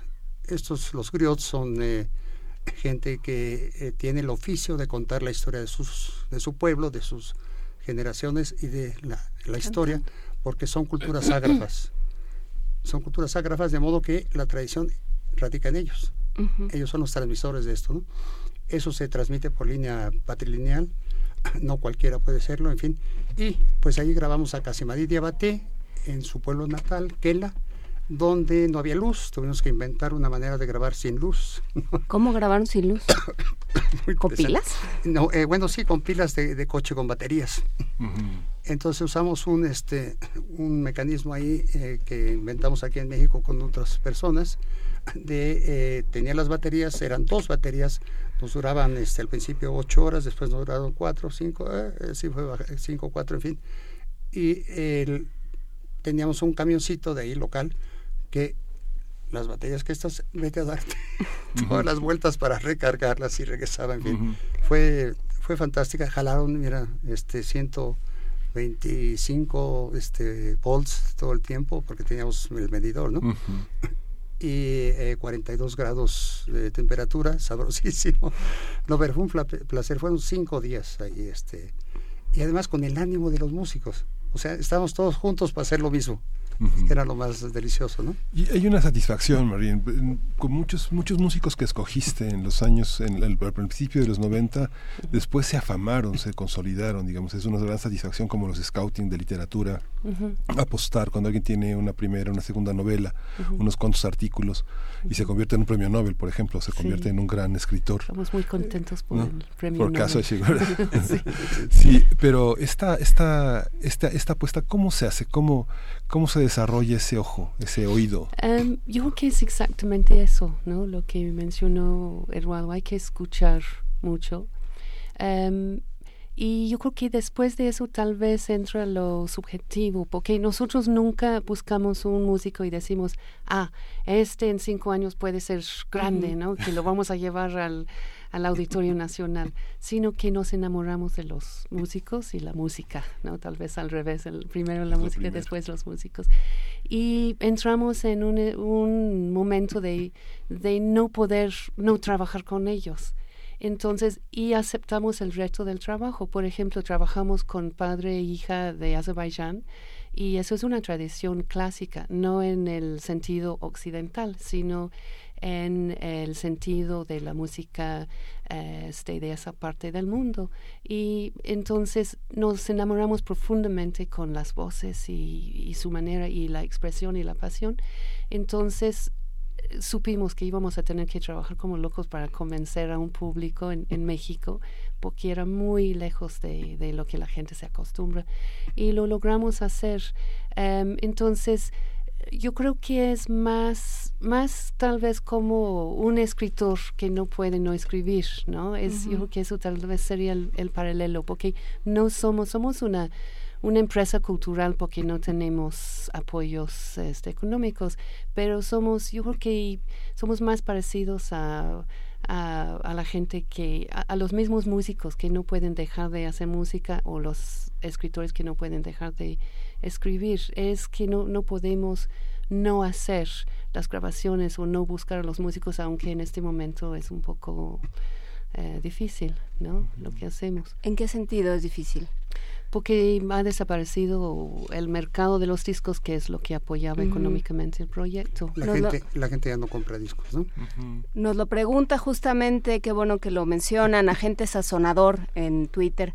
Eh, ¿Cómo se las arreglan en la era de Spotify y el MP3? ¿Cómo se las arreglan en un momento en el que se complica cada vez más convencer a la gente de que por la música se paga? Sí. Porque los músicos comen y Eh, los disqueros también. Exacto, es muy difícil porque sí estamos en todas las plataformas hace años, pero las plataformas son para los dueños de las plataformas realmente. Em, entonces hacemos lo que podemos, sentimos que esta música es mucho más allá que la gente que lo produce y difunde y tiene que seguir, por eso hemos insistido en, en buscar nuestro lugar en los, en los medios digitales.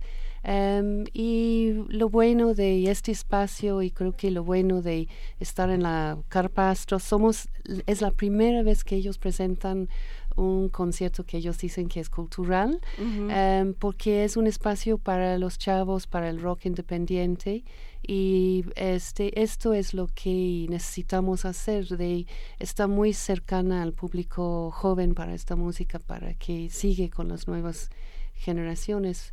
Em, seguimos en esto porque es lo que hacemos, ¿no? Y este, si fuera netamente un proyecto comercial o, motivado por el dinero, pues yo creo que hubiéramos cerrado hace unos cinco años. O, más. Eh, pero, ¿qué pasa? ¿Cómo ha cambiado eh, quienes van a los conciertos, quienes compran los discos? ¿Han notado un cambio? ¿Han, ¿Han, cambiado su, su catálogo conforme les cambia el público? Este, no, realmente no hemos seguido este, necios, ¿no? De, producir lo que nos gusta.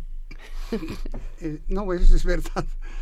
y la, la, yo creo que el público que compra nuestros discos es el mismo, sigue, seguiría siendo, digo seguiría porque ya no existe, ¿no? Ya no compran discos, quiero decir, ¿no? Entonces ya no sabemos por dónde está.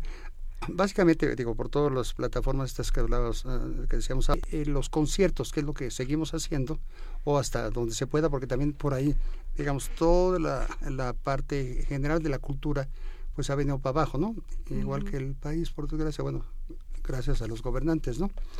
Entonces, este, esa parte, este, la veo muy, muy viva, ¿verdad? La de los conciertos, este, estamos, eh, me voy a una cosa rapidísimo, eh, desde eh, noviembre, septiembre del año pasado empezamos a trabajar con unos este, maravillosos grupos de la Costa Chica. De, también el bolero se, se regionaliza en México, ¿no? Como es un país grandote y con muy aisladas regiones todavía, ¿no? A pesar de los medios de comunicación, en la Costa Chica se hace un bolero, se canta y se ejecuta en una forma que es costachiquense, que no es lo mismo que el bolero original de Santiago de Cuba, por ejemplo, ni como lo hacen en el istmo de Tehuantepec, ¿verdad? Hay compositores, etcétera. En el caso de la Costa Chica, pues está el famosísimo Álvaro Carrillo, el negro de la costa, que el canijo dejó una, una huella brutal, ¿no? La gente sigue adorándolo, siguen este... Bueno, tuvimos aquí a un par de niñas, ah, ahí está... Ah, las hermanitas García, sí. Las hermanas García, que eran unas, un par de adolescentes este, con, su, con su sudaderita y de pronto se lanzaban a catar a Álvaro Carrillo y se convertían en otras personas. Sí, exactamente. Crecían como 40 años eh, en tres acordes y era una cosa muy sorprendente. Entonces, ese es el ejemplo que te decía, porque las presenta, bueno, eh, les grabamos su disco, etcétera. Las hemos promovido en donde podemos. Hicimos un concierto muy sabroso en este en la Casa del Lago, en el foro al aire libre, y resulta que este eh, al tope había como 900 de público, cuando habitualmente reciben 500, o sea, cuando un super cosa, super espectáculo, y era un público mezcladísimo. O sea, los viejos que nos gusta el bolero y juventud que de dónde salió, qué, qué demonios de gusto por el bolero. Ahí estaban, pero emocionados además, ¿no? En una emoción. Entonces, en ese sentido, yo creo que estas eh, dimensiones de, la música eh, muchas veces se dice que dan vueltas, ¿no? Históricamente, que regresan ciertas formas, ciertos momentos donde otra vez se hace la música, etcétera. Pero eh, creo también que estamos en momentos de esos, como en tantos otros asuntos, de vacíos culturales, ¿no? De vacíos musicales, de vacíos de valor. que, bueno, no quiero hacer mucha eh, rollo por ahí, pero yo creo que hay una parte de ese tipo, ¿no? Y no hay un registro, no sé, pero ahorita pensaba lo, que han hecho en Cuba, lo que hicieron en Hungría, lo que hicieron en Budapest, toda esta parte que es tan importante, me recuerda a Chatwin, ¿no? Los trazos de la canción, este gran libro donde hay una gran bitácora de cómo de, de, ese registro instrumental, todo este mundo. Han pensado, veo que traen el disco de 25 años, 25 años del aniversario. ¿Hay, ¿Hay una bitácora de este, de este trabajo y una crónica de estos años? No, es algo que tenemos años hablando de eso, ¿no? Eh, sí, sigue en proceso. Creo que es, yo creo que sí es importante hacerlo y este a lo mejor este, después de ese aniversario nos ponemos a hacerlo. la aventura en Cuba, ¿no?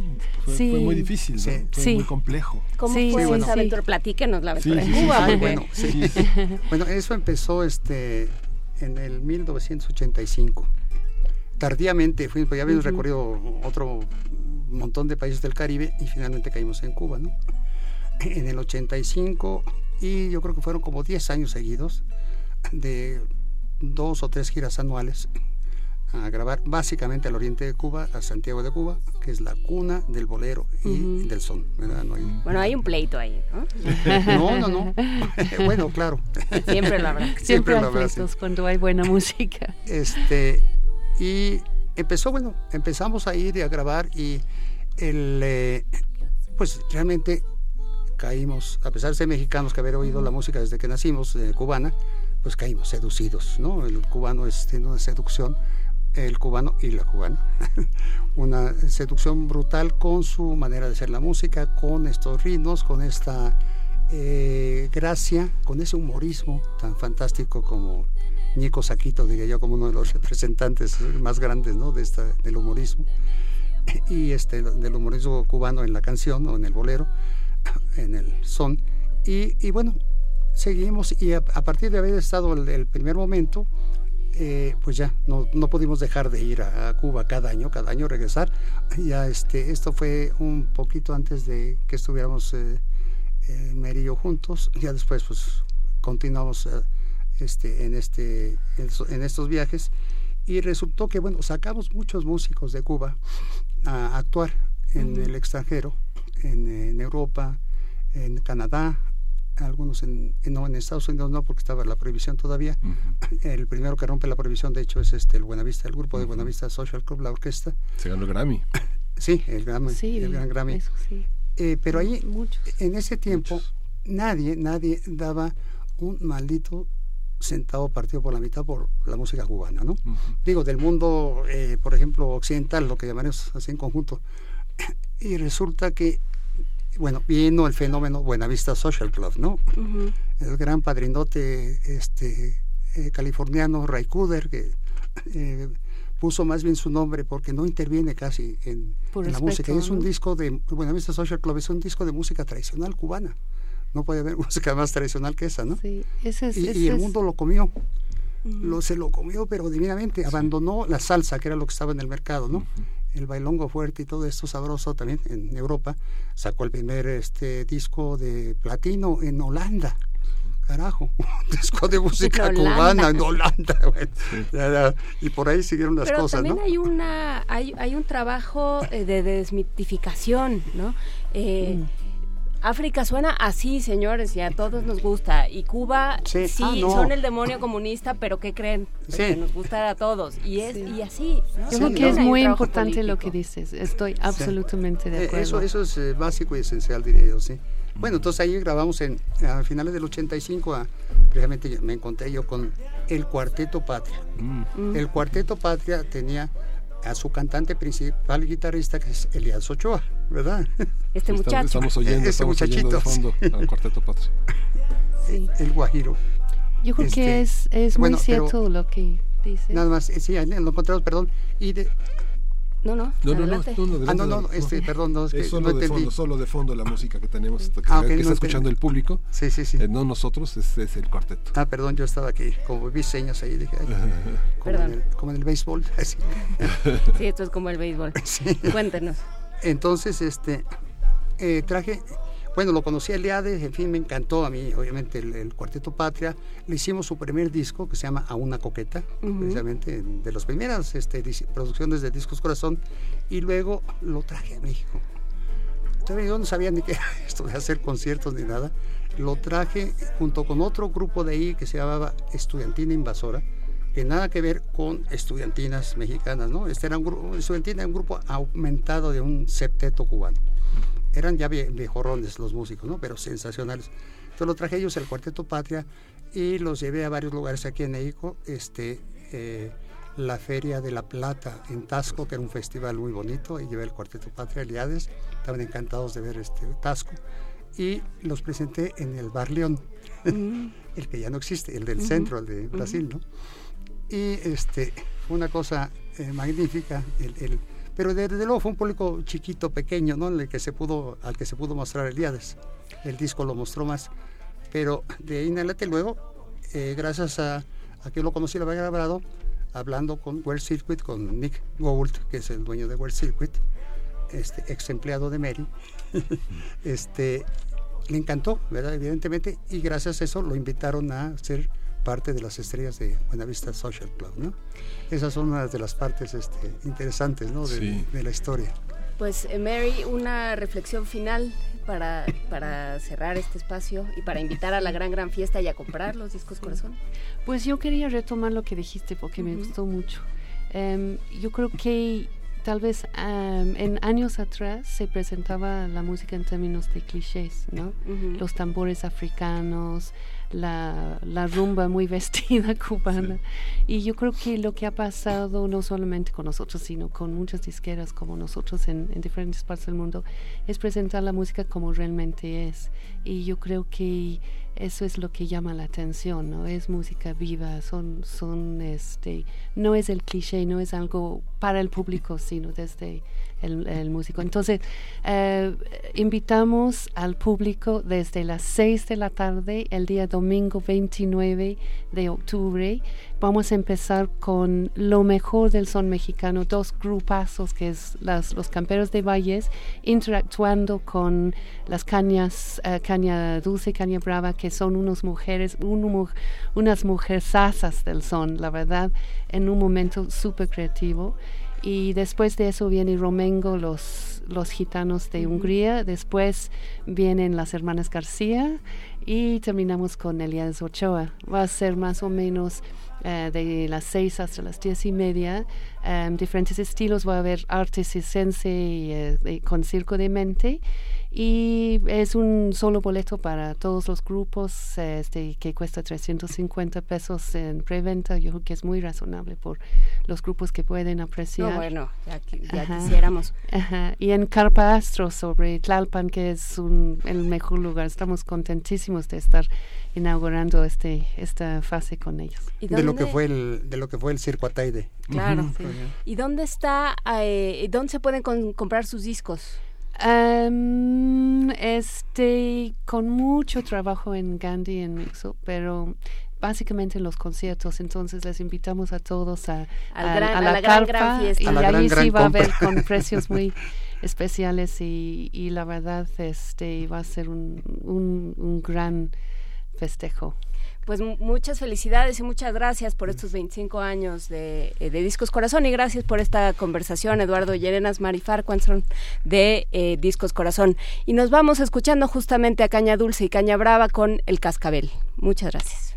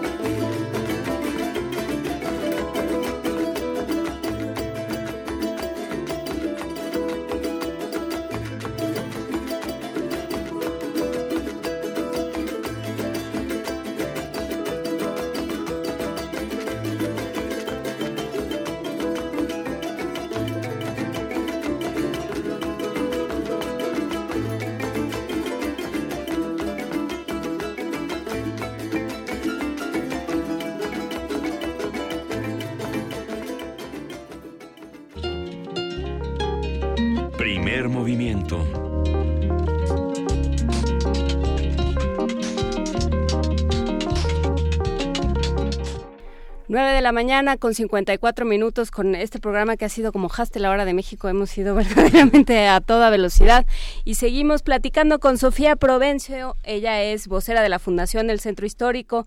Vamos a hablar de un concurso de ofrendas. ¿Cómo estás, Sofía? Buenos Hola, días. buenos días. ¿Cómo están todos por allá? Muy bien, muchas gracias. Cuéntanos eh, en tres minutos qué hay que hacer, dónde, a dónde hay que ir y cómo es este concurso de ofrendas en el Corredor Cultural Regina del Centro Histórico. Pues esta es la 17 edición. Eh, es una tradición anual ya bastante instalada dentro de la vida del centro histórico para el primero de noviembre. Es un concurso y cuando vamos a hablar ahora de convocatoria, es una convocatoria abierta eh, que por concurso lo que sucede es dentro del corredor el primero de noviembre, pero por lo general casi todas las personas que se suman a través de la convocatoria que tienen interés participan. O sea, quiero aclarar que dentro de lo que la gente aplica o se inscribe no hay un filtro, no es un tema como de ver cuáles son las propuestas más, eh, no sé, digo, modernas o lo que fuera, para nada.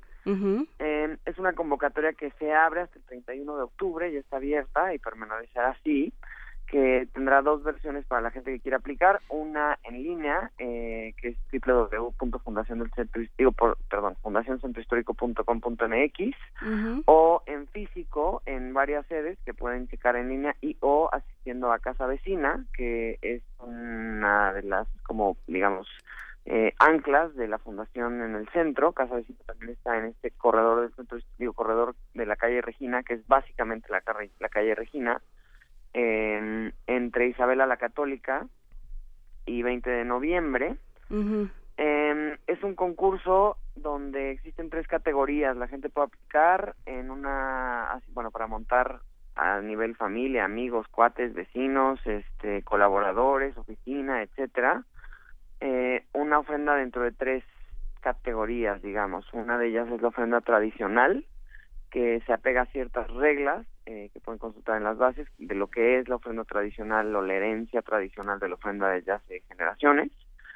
Otra es la ofrenda contemporánea, que normalmente es una categoría donde hay mucha interpretación libre y la gente pues monta un poco como su versión eh, más actualizada de lo que entiende como una ofrenda.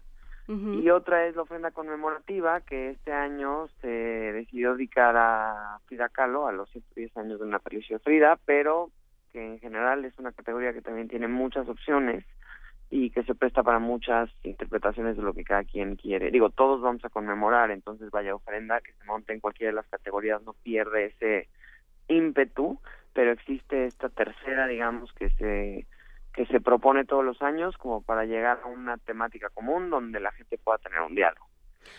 Pues eh, suena muy bien, está toda, me imagino que la información de qué, eh, cómo, cómo lo hacen y, y qué es lo que tienen que presentar está en fundacioncentrohistórico.com.mx. Es correcto. Perfecto.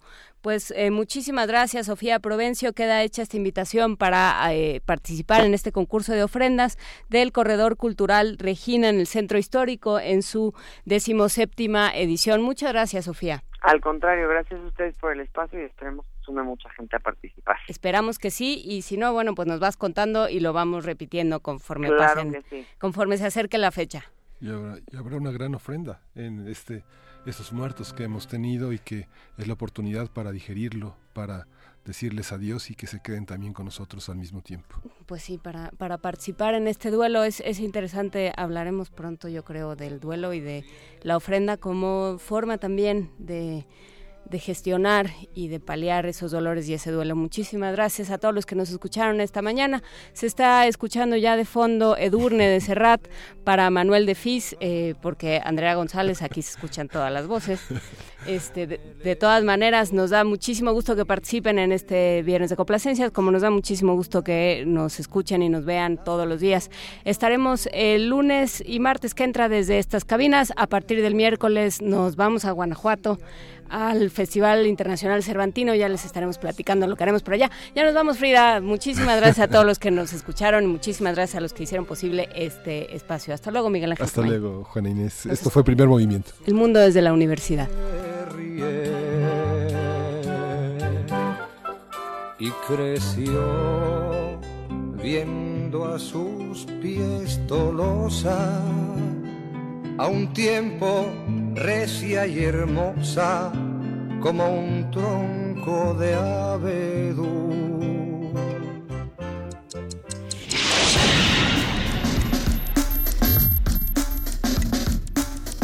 Radio UNAM presentó Primer movimiento. El mundo desde la universidad.